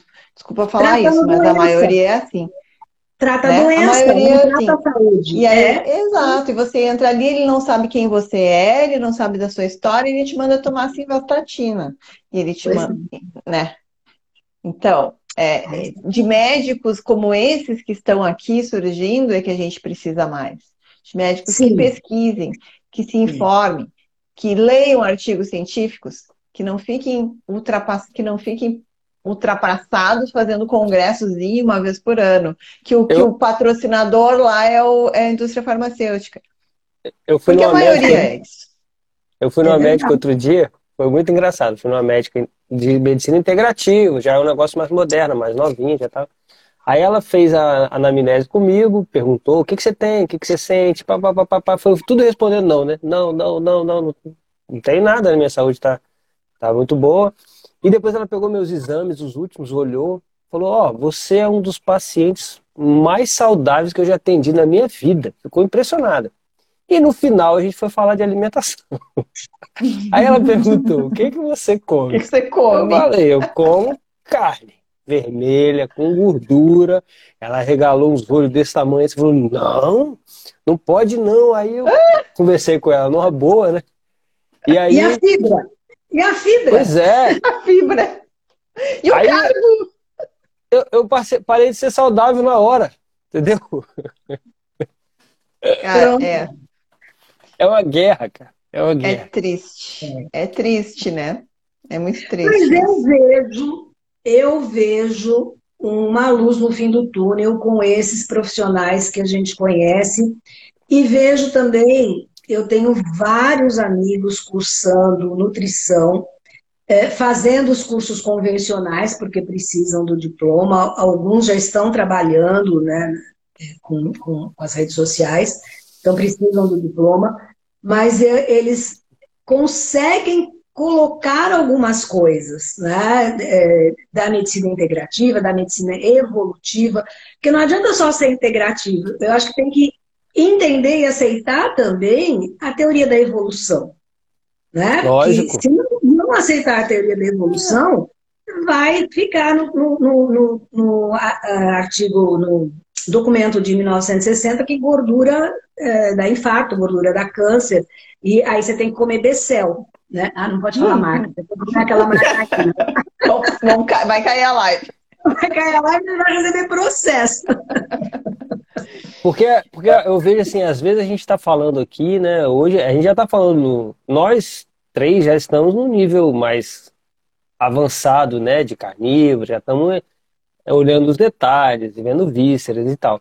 Mas às vezes a pessoa só de ela aumentar a porção de carne do prato dela, só de aumentar, ela já muda de vida. Muda. Uma pessoa que vem, que vem de uma, de uma estratégia dessa de, de, de porcaria, de de Mas o que aconteceu comigo, Giga? Em meses, a minha diferença foi astronômica. A minha disposição parecia um rojão. Foi uma coisa assim. Tem um detalhe, eu sempre esqueço de contar. Eu fiz, a, eu fiz o, o, o processo todo, no início do emagrecimento, em isolamento. Né? E eu só contei para as minhas netas, das duas meninas. Nem meu filho, nem minha filha, nem meus irmãos sabiam disso. Essa Só é uma dica.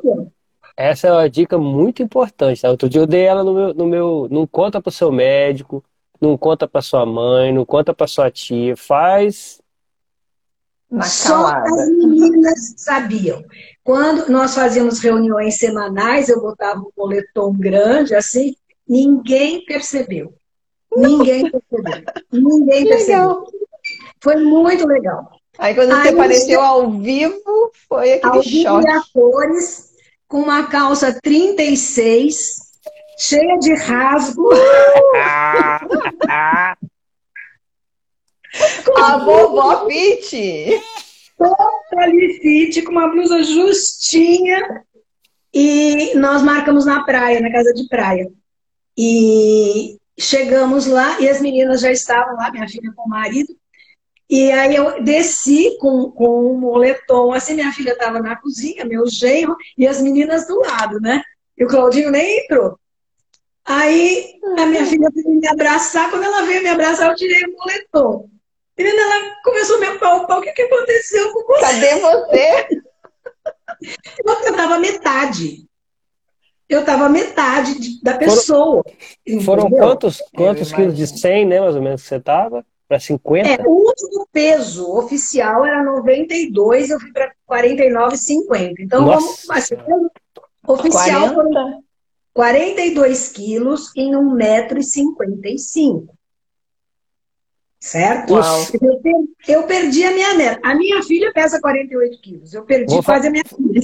Falar na, falar na linguagem de engenheiro civil aqui, que eu sou construtor, né? Você perdeu um saco de cimento. Pois é. Você, carre... Você carregava um saco de cimento e você deixou ele para lá. Pois é. É muito Aí, peso. É muito peso. Foi aquela perplexidade, aquela coisa. Minha filha chorava e abraçava e tal. Porque a minha filha sempre foi magra e ela não, não se reconhecia. É, o meu filho tinha, tem o mesmo biotipo meu. E ela sempre teve o biotipo do pai. E, e, ela não se reconhecia assim como, como da família, né? E meu filho brincava que ela era adotada. Aí quando ela me viu com o mesmo biotipo dela, ela falou: Você é minha mãe. Foi muito, muito interessante. Que legal. Foi muito, muito legal. Aí é, nós fizemos uma conferência, meu filho estava isolado na Geórgia, ao lado da Rússia, e não conseguia sair. Foi uma coisa para ele sair de lá é, ficou muito fechado lá, era, foi muito drástico, muito drástico. Ele teve que sair pela Turquia. E aí nós fizemos uma chamada de vídeo, né? E aí foi a primeira vez que ele me viu, né, metade de mim, Ele põe a mão na cabeça, o que aconteceu? O que você fez? Metade Aí, de mim. Muito preocupado, né? Aí a minha filha começou a, a perceber, a falar, não, já, mas eles estão ótimos, estão super dispostos, eles sobem na escada agora. Porque nós, eu não subia as escadas. Eu tinha uma ah, minha suíte, a minha suíte era no, no, andar de cima e eu tenho um, uma varanda em cima, um terraço em cima com vista para o mar. Lá a gente até fez treino lá nas férias. Eu não subia, porque eu não conseguia subir. Não conseguia subir. Porque Mobilidade zero, né? Tanto que eu tinha feito uma suíte embaixo, porque eu tinha me conformei que eu não poderia subir mais. Tá? E aí, a gente lépidos e faceiros, subindo e descendo, fazendo. Agora você sobe de dois em dois degraus, assim. Nada, a gente treina lá em cima. Agora a gente ah. treina lá em cima, entendeu? Olha e que fantástico. Mudou completamente a vida. Aí que meu filho foi, foi aceitando. Mas mesmo assim, quando ele chegou no ano passado, mais meados do ano passado que ele chegou, ele ainda estranhou. Quando ele, a gente chegou, a gente se abraçou, ele estranhou muito. Mãe, você está muito magra. Agora ele já está mais acostumado. Mas é, foi um choque. Foi o meu irmão, os amigos. Oh, você não tem noção. Eu só foi imagino. Foi um, uma amiga minha muito alta que ela me carregava no colo. Tchau. Uma amiga no colo. Foi, foi bem legal ter feito. É, nesse aspecto, a pandemia foi muito bom para nós. Foi muito, muito, muito bom. Porque permitiu Porque... também que vocês não tivessem aquele apelo de sair da, da, da convivência bom. com outras pessoas, que eu acho que é essa, eu acho que esse é a, é a pior parte, né? Quando a gente entra numa dieta mais restritiva, que é o convívio social, né? E vocês tinham sido retirados, retirados do convívio social, e isso talvez tenha tornado mais fácil até essa transição né, Foi, alimentar. Facilitou, facilitou bastante para nós. E estar fora daquele ambiente que nós estávamos também facilitou muito. Nós estamos lá de Moema, com as melhores pizzarias, melhores restaurantes, melhores tudo. E não, não se cozinhava, né? Eu tinha funcionária e fim de semana era só comer fora, todos, todas as refeições sendo fora. E aqui não teve jeito, aqui era o que tinha. A gente trouxe um estoque de, de proteína, né? deixamos no freezer, e depois a gente nem compras podia fazer, a gente recebia o que, o que tinha, era a carne que tinha, era, era, nós ficamos três meses, naquela época eu não fazia carnívora ainda, ficamos três meses comendo chuchu, porque é o que produzia aqui no quintal, e, e foi muito, foi um desafio estoico muito interessante sabe? Porque aí, nesse, nesse período, nós fazemos o curso do Dr. Marcelo. E o Dr. Marcelo teve a, a importância para nós de, de trazer o Cláudio, né? Mas assim, firme para o estilo de vida, porque o Dr. Marcelo usa muito a teoria evolutiva. Então, ele sempre remetia. Se você estivesse numa caverna, como é que você ia fazer? Né? Você ia comer biscoito? Não tem, não tem biscoito para você comer, não tem comida para você comer de três em três horas. Então você tem que baixar a frequência alimentar. Isso foi fazendo sentido para o Cláudio, né? Então foi nesse aspecto para nós foi muito positivo, foi muito muito positivo. Outro lado muito positivo é que eu tive que voltar a cozinhar. Fazia acho que 40, 50 anos que eu não cozinhava. Não tinha a menor intimidade com o fogão, a gente teve que se reapresentar. É, a, pande a, pandemia fez isso com muita gente, né? Eu também comia é. muito fora, voltei a comer em casa. Né? Eu, não, eu não entrei na carnívora durante a pandemia, eu comecei a carnívora em dezembro, em novembro do ano passado. Mas a minha alimentação já havia modificado, apesar de eu estar quase numa, numa plant-based, que eu fui para o lado errado. Mas agora eu encontrei o caminho, né? Mas é fantástico. Hoje você, hoje, Silvia, você faz que percentual de, car de carnívora você faz? Na maior parte do tempo, 90%. 90%. Na maior parte do tempo, 90%, porque hoje eu tenho que bater 2,5 a 3 gramas de proteína por dia para eu ganhar massa magra. É diferente das pessoas mais jovens, tá? Como o, o Giga falou, a, as pessoas mais jovens, até os 50, até 60 anos, com 2 gramas de proteína dia, você já conhece, consegue ganhar massa. No idoso, acima de 60 anos, você tem um declínio, uma queda muito grande de massa muscular. Você perde muita massa. Né? Então, manter a massa já é uma vitória. Ganhar como nós estamos ganhando, só com 2,5, 3 gramas de proteína. Já é um desafio.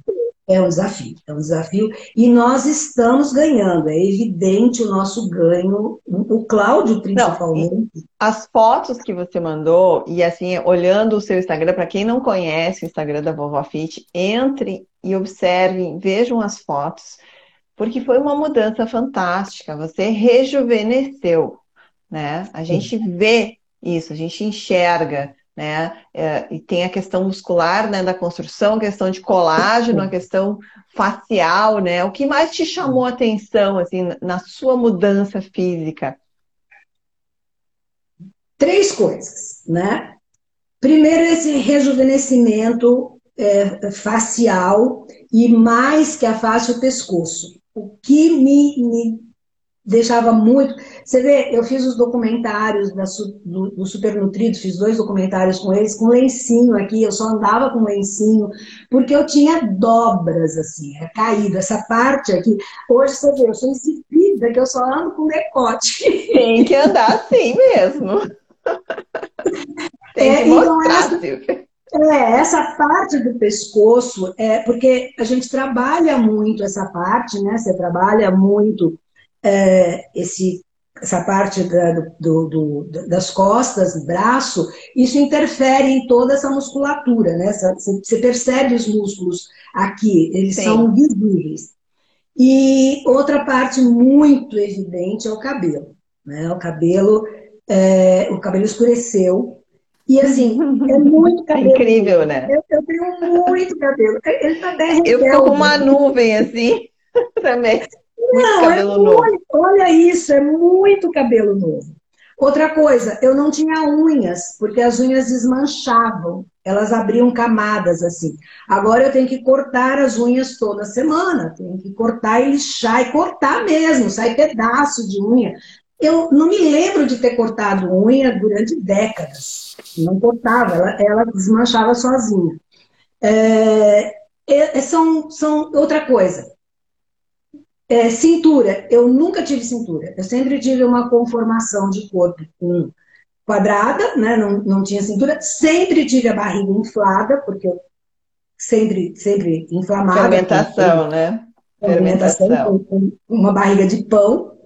É, e eu não tinha glúteos, eu, eu era uma pessoa desprovida de glúteos, totalmente chapada, assim.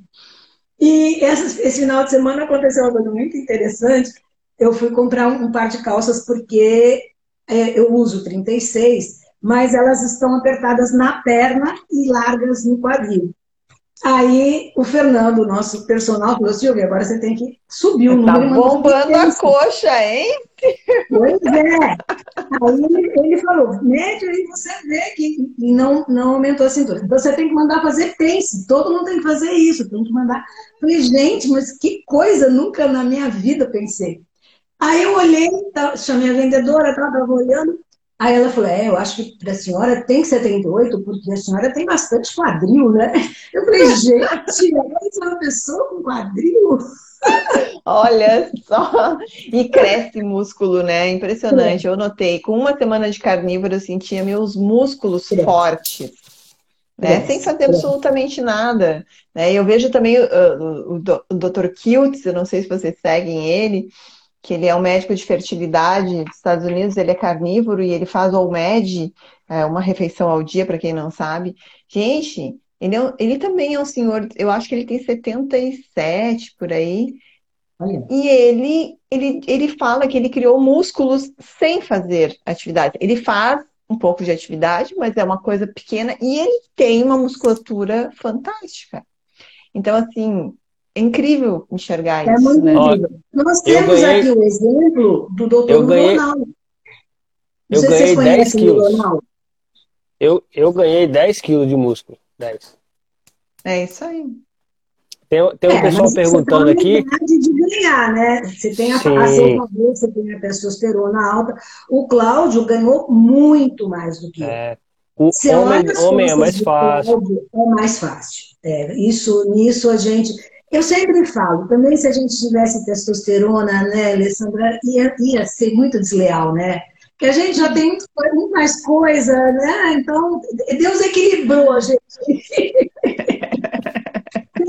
e a carnívora equilibra esses hormônios. Eu tô louca para ver a minha testosterona, tô louca para ver aí meus hormônios. Tô... Dá uma é, ver. Minha testosterona eu fiquei é... bem feliz, tá? A minha foi de 450 antes da carnívora para 800 agora. Uh, olha, bacana. Nossa. Numa época, vale registrar aqui, eu estava hoje. Sem reposição, tá? Sem reposição. Eu estava conversando com o doutor Pedro Casador hoje, todo dia a gente faz um dia de prosa, e um, um paciente dele, 30 e poucos anos, estava com, com a testa super baixa, né?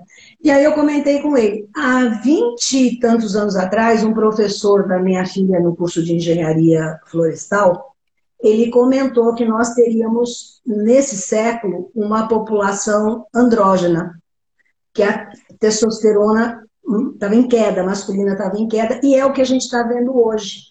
Você é jovem com a testa muito baixa. Meninos femini, feminilizados, o corpo é Totalmente. é feminino. São, é. são os soy boy, soy boy. A, a soja, né? O óleo de soja, ele tem um fitoestrogênio que abaixa a testosterona. Então, é, assim, e não e... é só óleo, Giga. Não é só óleo essa Não é só óleo. Tudo tem soja. Tudo. Tudo. Você quer ver uma coisa que também, mesmo no, no, nosso nicho, hoje é muito difundido e tem esse lance? É o whey. O whey tem soja. O whey tem lecitina de soja para dar solubilidade. lecitina de soja tá por tudo. Tem até na parte de dente. Pois é. Agora, me fala uma coisa. É o que eu estava falando para o doutor Pedro. Que necessidade uma pessoa que come carne tem de tomar whey? Me fala, qual é a necessidade? A pessoa come queijo, come carne. Para que, que vai tomar um whey no negócio cheio de soja? Vai ficar com Não a testa. Faz sentido. Vai, vai, não, não tem, não tem lógica, não tem sentido. Ah, porque é pré-treino, porque é pós-treino. Não, chega em casa, come meia dúzia de ovo, um bife, pronto, acabou, né? Matou o assunto. tá tudo eu, resolvido. Eu, eu gosto é, muito sabe? da estratégia da, da, da, do superávit proteico. De, teve uma época, nessa época que eu ganhei massa, eu estava comendo acima de 4 gramas por quilo corporal de, de proteína. Estava comendo além da saciedade mesmo. Eu comia, comia, ficava satisfeito, eu empurrava mais um pouco ainda. E eu senti que, que, que esse, essa alimentação acima da saciedade, por si só, fazia o que a Alessandra estava falando. Sem exercício, o corpo não desperdiça proteína. Proteína é não ouro. Desperdiça, não desperdiça. É ouro. Mas tem um detalhe, né? Você nunca deixou de fazer exercício, né, Diga? Você nada, você sempre faz alguma coisa. É, não. Eu, eu, tem que levar mas... em consideração. A gente tem que pensar que nós temos aí, entre todos nós aqui, uma audiência que é sedentária. É, então, eu tenho muito receio quando eu falo, ah, eu comi 640 gramas no almoço e mais 200 gramas de, de, de é, bife de chorizo de sobremesa. Eu, eu tô, tenho muito cuidado de falar isso, porque é muita comida. Para o meu tamanho, é muita comida. Agora, Sim. eu tenho uma rotina puxada, diferente, fisicamente puxada. Agora, eu, eu... a pessoa que fica no sofá comer tudo isso, eu tenho minhas dúvidas. Eu acredito, eu acredito, Silvia, porque assim, por exemplo, quando eu faço exercício, eu fico com mais fome e eu consigo comer mais.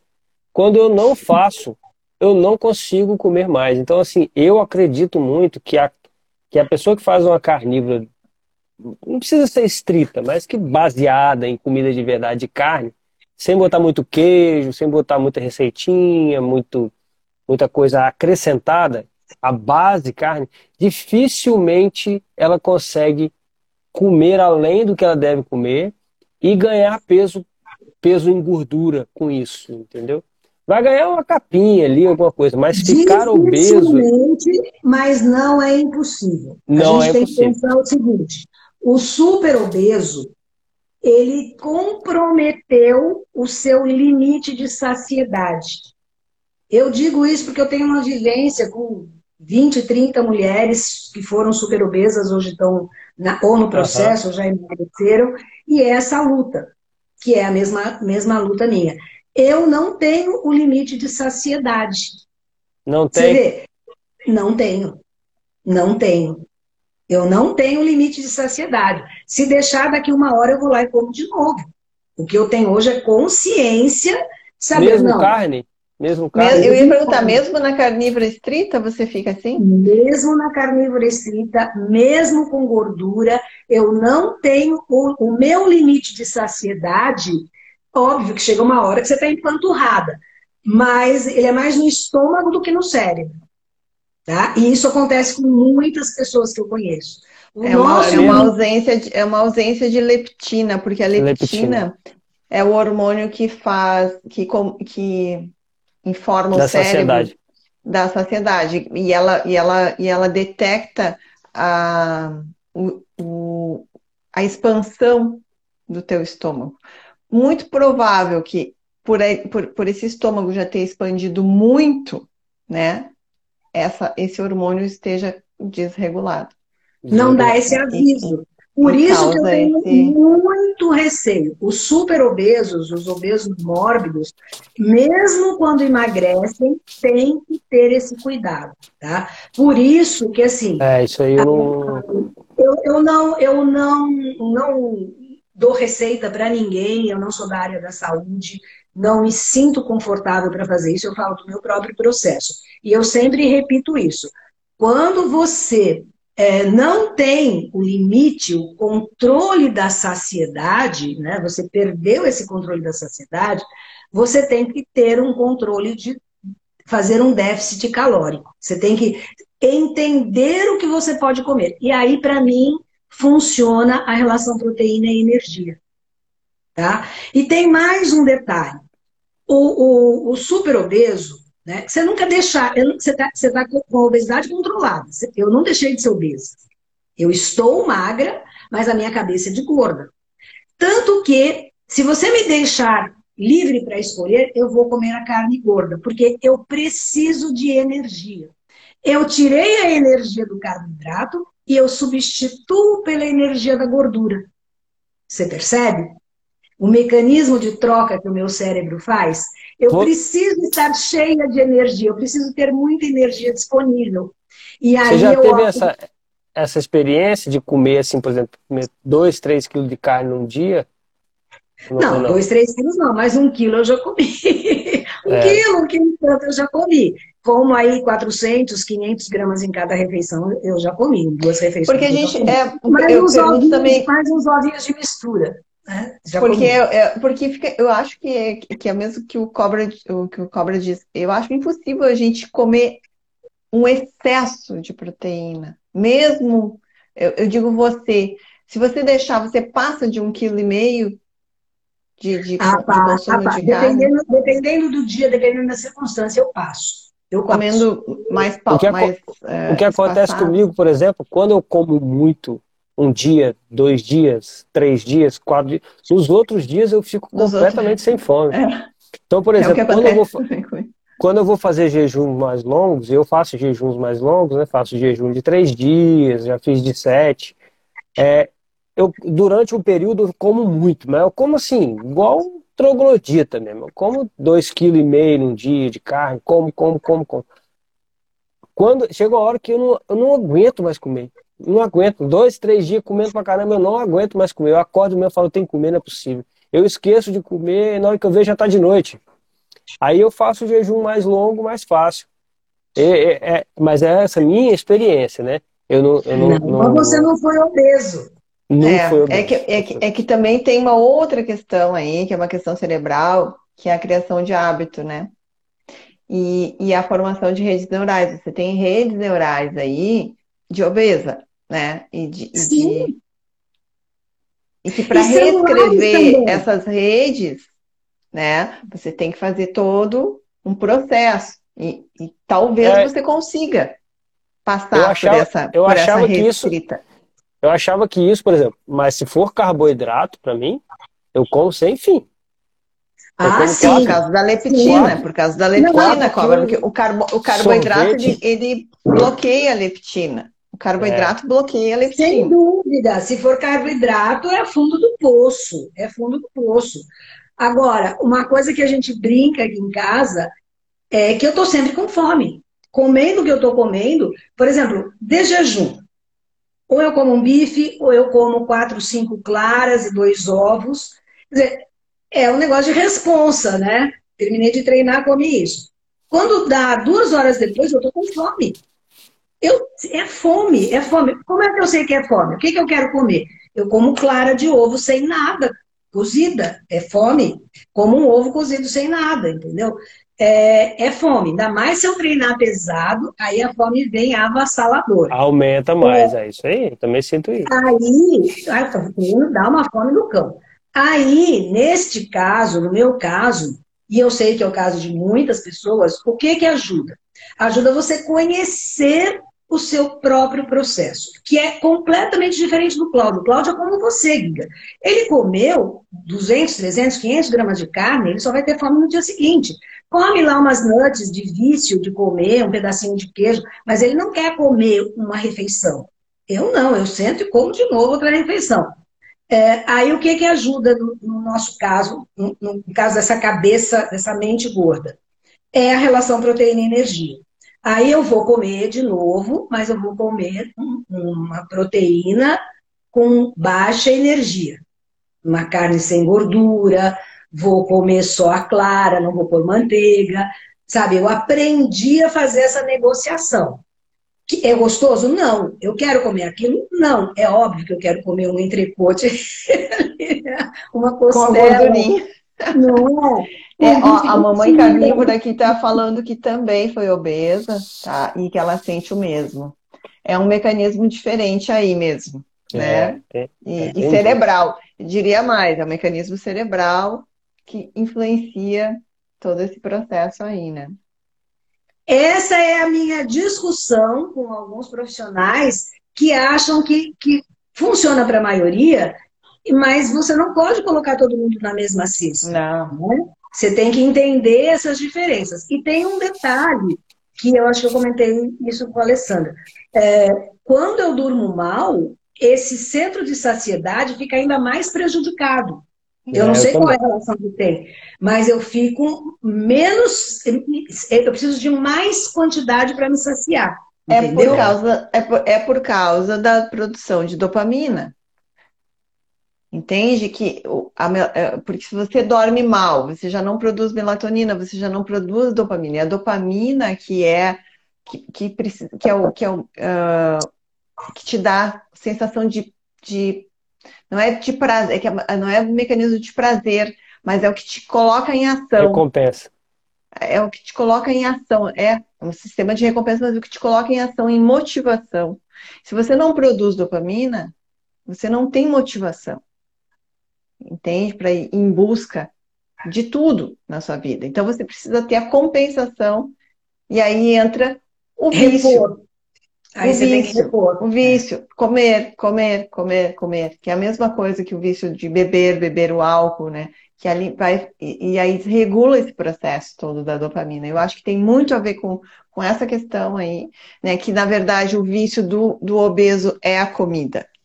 Sim. Né? É, é o prazer que ele tem em colocar o alimento na boca.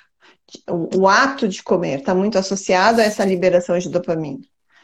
É, é, é verdade, é verdade. E aí é verdade. o que acontece é um processo, às vezes, eu acho que de, até de abstinência disso. E aí você não está produzindo, porque o, o, o, a produção de dopamina fica desregulada ali, né? Então tem toda uma questão aí, né? Que... Bacana, bacana. É de repente pode, é bom, pode ser modulada, né? Pode é bom ser modulada. Pode eu, ser controlada. Eu penso assim, eu pensava assim, tá? Deixar para as pessoas. Só um minutinho, eu deixar para as pessoas. É muito menos difícil na carnívora do que na Carbolândia. Na Carbolândia, você não consegue controlar. Tá? Quando você está comendo muito carboidrato, ou mesmo na low carb, comendo muita receitinha, muita coisinha, é muito mais difícil controlar. Por que, que eu vivo em carnívora? Porque é menos difícil controlar. Eu consigo controlar. Eu consegui desenvolver mecanismos que me ajudam a controlar, que eu não conseguiria comendo mais carboidratos. Eu faço algumas experiências no, antes do treino com um pouco de carboidrato. Eu estou conseguindo, né, naquele momento específico tal. Fora daquele momento, é desastre na certa. Então, é, quem está começando o processo não se preocupa ainda com isso. Vai limpando a alimentação, vai fazendo uma alimentação mais rica em proteína. Eu não, não defendo a carnívora como a, a, a verdade absoluta, não acho que seja para todo mundo, mas é uma ferramenta muito poderosa para nós obesos de cabeça. É, você consegue um controle, aí aprende a, a relação proteína e energia, tem carnes baratas, inclusive, com pouca gordura que dá para você fazer. O caldo de ossos ajuda muito. As vísceras ajudam muito. Moela tem praticamente zero de gordura, baixíssima gordura, tem uma relação proteína-energia altíssima. Então dá para fazer, mas tem que ir atrás do conhecimento. E limpar a alimentação e, e, e a gente puder ir é ajudando. É né? Não é isso. E esse, e esse, é o nosso objetivo aqui, gente. A gente está duas horas. Eu tô com medo que o, o Instagram nos derrube. e a gente quer Verdade. fazer o sorteio do e-book aqui Verdade. da Vovó Tem papo, muito papo. Quando vocês gente. quiserem, a gente retoma, a gente vai falando. Acho que a gente pode você vê um assunto que não estava programado, o dia que foi culpado. É, mas gente... é assim o nosso bate-papo, Silvia. A gente faz isso. Tem, tem dias que a gente consegue encerrar em uma hora e meia, a gente faz duas horas, duas horas e meia. Se deixar, a gente tem muito assunto, né? Porque são muitas informações que a gente vai, né? Cada um com a sua experiência. É que... Ó, e essa troca é muito rica. O seguinte, é difícil eu fazer live em menos de duas horas. Com o Altran, acho que foi duas horas e quinze. Foi uma coisa. Com outra, olha. Com outra, a gente não conseguia parar. Inclusive, deixa eu levar aqui para o Altran, que o pessoal está cobrando a segunda live, que a gente começou a falar de rejuvenescimento, mas aí é para quatro horas, né? Bom, então nós vamos ter que marcar uma outra para falar só de rejuvenescimento. Só de rejuvenescimento, vamos, vamos falar. Ô, Cobra, lança aí assim, ó. Coloca sorteio cinco pessoas que escreverem depois eu quero, logo depois que eu cobro escrever sorteio, vão ganhar o e-book. Bora lá. Quem escrever eu quero, depois que entrar o comentário do Cobra aí, sorteio. Bora lá, Cobra, nós vamos ter a Clesiane, manda direct, Clesiane, para mim. Érica, Garcia Cissa, ah. Gisele ortomolecular. quatro. Rita Borini, Sim. a quarta. E a Rosângela. Rosângela. Então aí fechamos, gente, na Rosângela. Cinco e-books. Ah, ok. Eu tá? te mando. me, me, mandem no direct aí, vocês, que eu, eu ganhei, eu ganhei, por favor, tá? Não me passem a perna, porque eu vou ver a live depois. Só para mim poder lembrar. Anota aí, cobra. Anota aí. A gente Anota tem a live gravada aqui, vai ficar tudo registrado.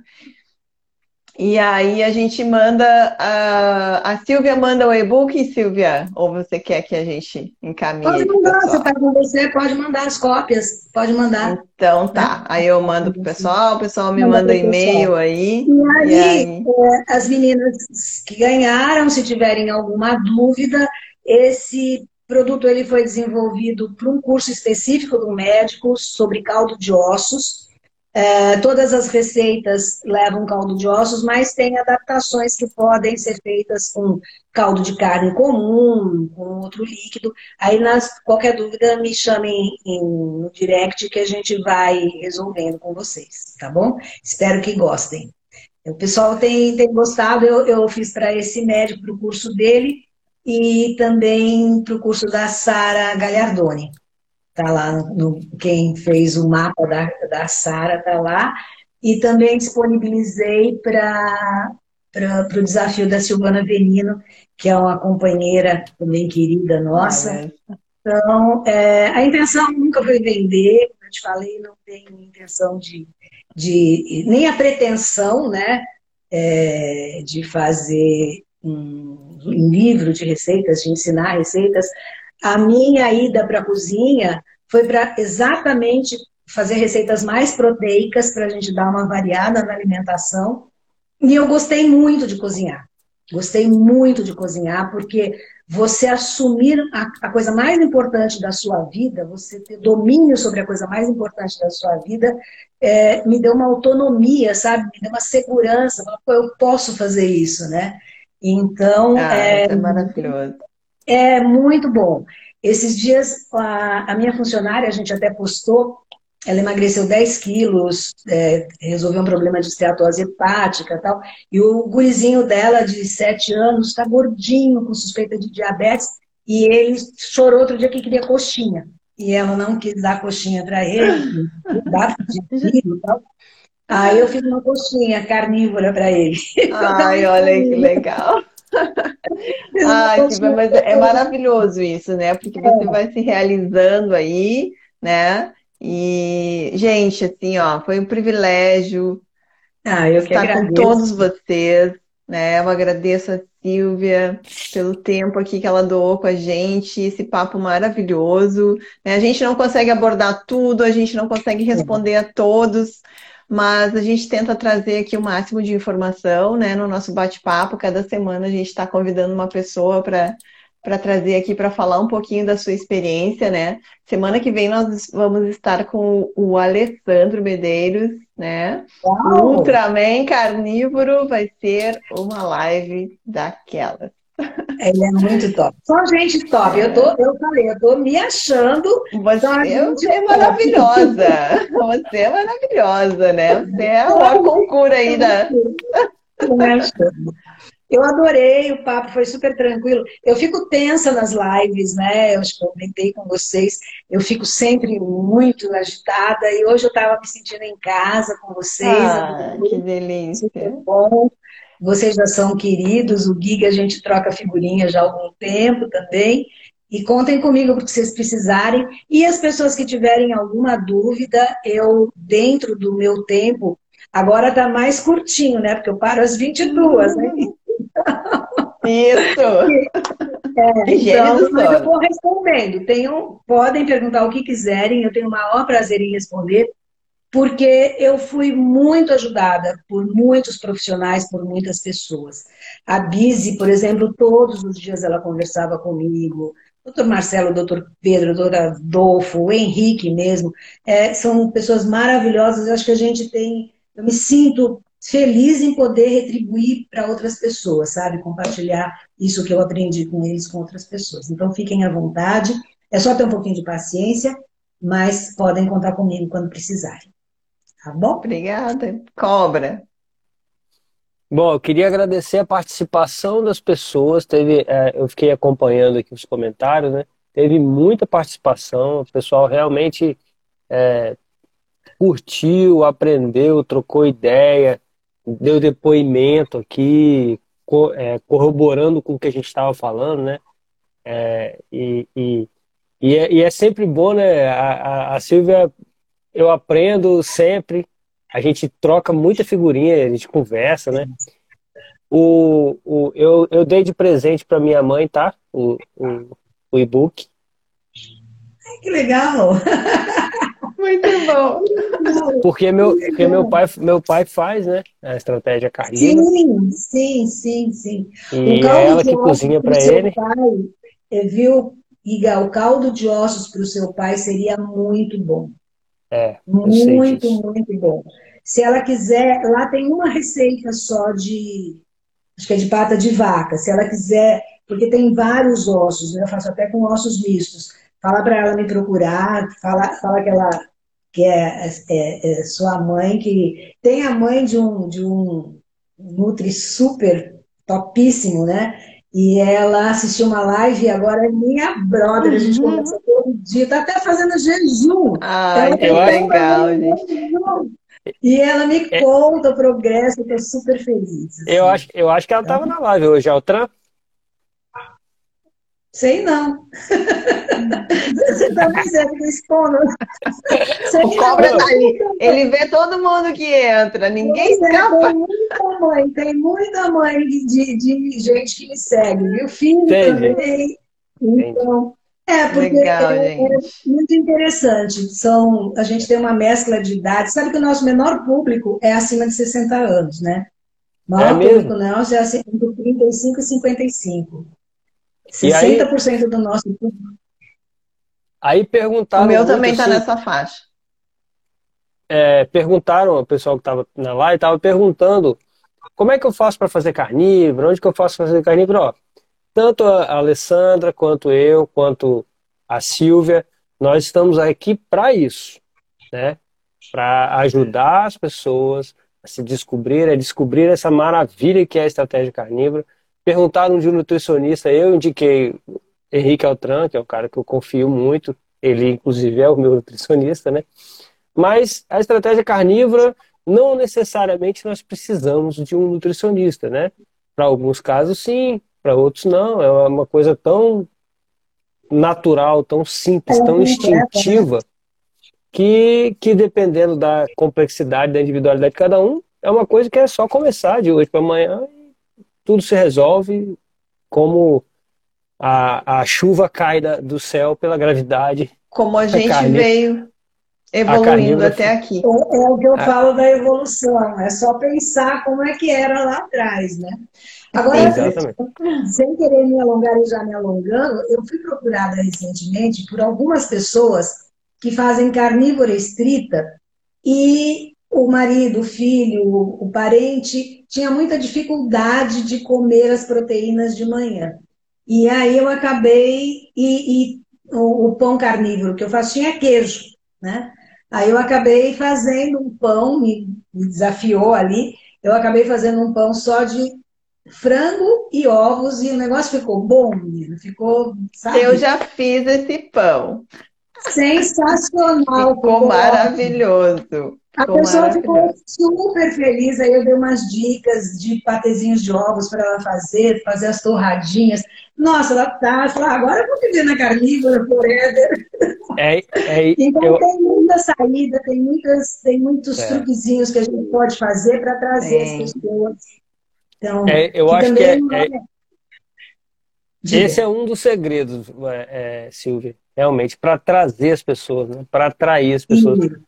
Porque Isso. eu vou dar o meu Outra exemplo, por exemplo. Outra coisa que nós não falamos aqui, eu acho que a gente não pode encerrar sem falar, Sim. que eu recebi muito, mas muito assim, ah, mas vocês são milionários. Para comer carne hoje em dia, vocês são milionários. Gente, eu continuo trabalhando. Se eu fosse milionária com 70 e tantos anos, não ia trabalhar. E Cláudio é aposentado. Então, a gente tem uma vida confortável. Não vou ser hipócrita aqui, falar que eu estou na miséria. Não é, temos uma vida confortável.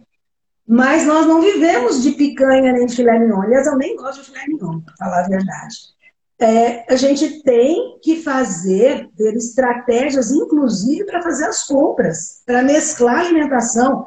Eu faço panqueca de moela, eu faço pão com moela, sabe? Faço moela provençal, fica chique pra cacete, fica bom, né? Olha.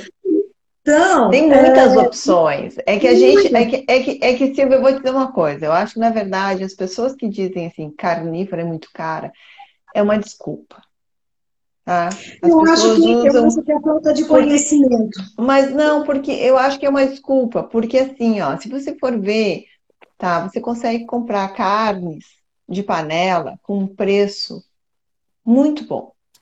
Você consegue comprar uh, frango, asinhas, coxinhas, você consegue comprar carnes menos nobres com preço muito bom. Porque eu, o que, que, eu vejo, a maioria das pessoas que vêm dizer, ah, carnívoro é muito cara, é porque não querem sair da zona de conforto. Eu acho que tem essa pecha. Eu acho que a gente precisa derrubar isso. É, eu era para ter posto um post hoje. Ontem eu saí da academia, a gente começou numa academia agora. Eu saí da academia, tem um, um, um atacado na frente. Eu paguei 10 reais o quilo do, do fígado e 5 reais o, o quilo do fígado Pois de é. galinha. Pois Eu é. fiz 5 reais, você tem noção? É. Cinco Pois é, aí reais. essa pessoa que vem dizer que é cara, vai lá e paga 70 reais por uma pizza na tela entrega. é. E Entende? sabe o que eu fiz com, essa, com esse fígado? Eu fiz um estrogonofe de fígado que, fala sério, ficou... eu não comia fígado, tem esse detalhe, né? Eu odiava fígado, o cheiro do fígado. Eu aprendi a fazer, fui, fui fazendo até suportar e ficou. Primeiro eu consegui comer com escondidinho com abóbora. A abóbora com fígado combina super bem. Aí dessa vez eu fiz ele salteado com estrogonofe com duas colheres de creme de leite. O negócio ficou muito bom. Mas ficou, tanto que o Cláudio repetiu, ele Gente. quis jantar de novo. Cinco reais, cinco reais. Então, usem a criatividade. Olha só, a vovó tá dando um monte de dicas aqui. Usem a criatividade. Não usem desculpas. Não, não, não é caro.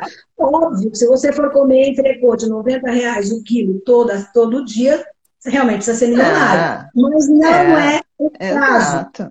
Em última, em última análise, come ovo, gente. Come ovo, uma É. cartela de ovo aqui, de ovo de Agora- primeiro, custa 20 reais. Né? Pagar, pagar 10 reais numa latinha de 300 mililitros de cerveja, ninguém acha caro, É, né? é. Né? Né? Gente, nós Então, ficaremos aqui até amanhã conversando. Gente. Mas acho que um dia a gente precisa sentar, fazer uma outra para a gente falar sobre alimentação. vamos. Sabe, tirar essa, essa peixe de que é caro, os truques que você pode dar. É gostoso, tem mil formas de fazer. Não- Há outra coisa que fala, mas é monótono, é sempre a mesma coisa. Não é sempre a mesma coisa, tem mil formas de você fazer. Tá? É e aí, aí. o estrogonofe de fígado com arroz de chuchu para ficar mais barato Ah, ainda. Ô, Pronto. Silvia, nós vamos marcar aqui, você vai passar umas receitinhas, assim, umas dicas pra gente. Alessa-. Então, se vocês Alessa- quiserem, Alessandra fez um Ah. post hoje, falou assim, carne Eu enjoa. Aí eu, eu respondi assim, eu enjoo de carne porque eu como todo dia até enjoar. Aí eu enjoo, aí depois no outro dia eu como de novo, no outro dia eu como... Se deixar, eu como todo dia um- uma, uma, uma, um contrafilé, que é a carne, a carne que eu mais gosto, né? Eu como todo dia um contrafilé Hum, sem problema gosto. nenhum. Não mas acho monótono. Eu preciso variar. Aqui nós precisamos variar. Eu não consigo comer todo. Eu adoro contrafilé, é a carne que eu mais gosto. É, mas eu não consigo comer todo dia. Eu preciso variar. Dá uma Por variada. Temos opções. Gente, nós temos uma enorme gama de opções, Tem, né? tem muita Então vamos utilizar isso. Gente, beijos. Vou deixar a Tchau, live gravada aqui. Obrigada, obrigada por Tá. todo mundo ficou. Obrigada. acompanhou todo esse papo. Obrigada mesmo de coração, tá? Fiquem com Deus. Eu- Ó, obrigado Tchau, a todos. Eu coloquei lá no- nos comentários quem foi que ganhou, tá? Ah, que bom. Ótimo. Copiei, colei. Quem ganhou o- Ótimo. o e-book. Então tá. Silvia, muito Vamos obrigado. um Muito comentário. obrigado, tá? Muito obrigado, vocês. muito obrigado. Alessandra, Obrigado, gente. boa noite. Tchau, Tchau, tchau. Até mais, tchau. gente.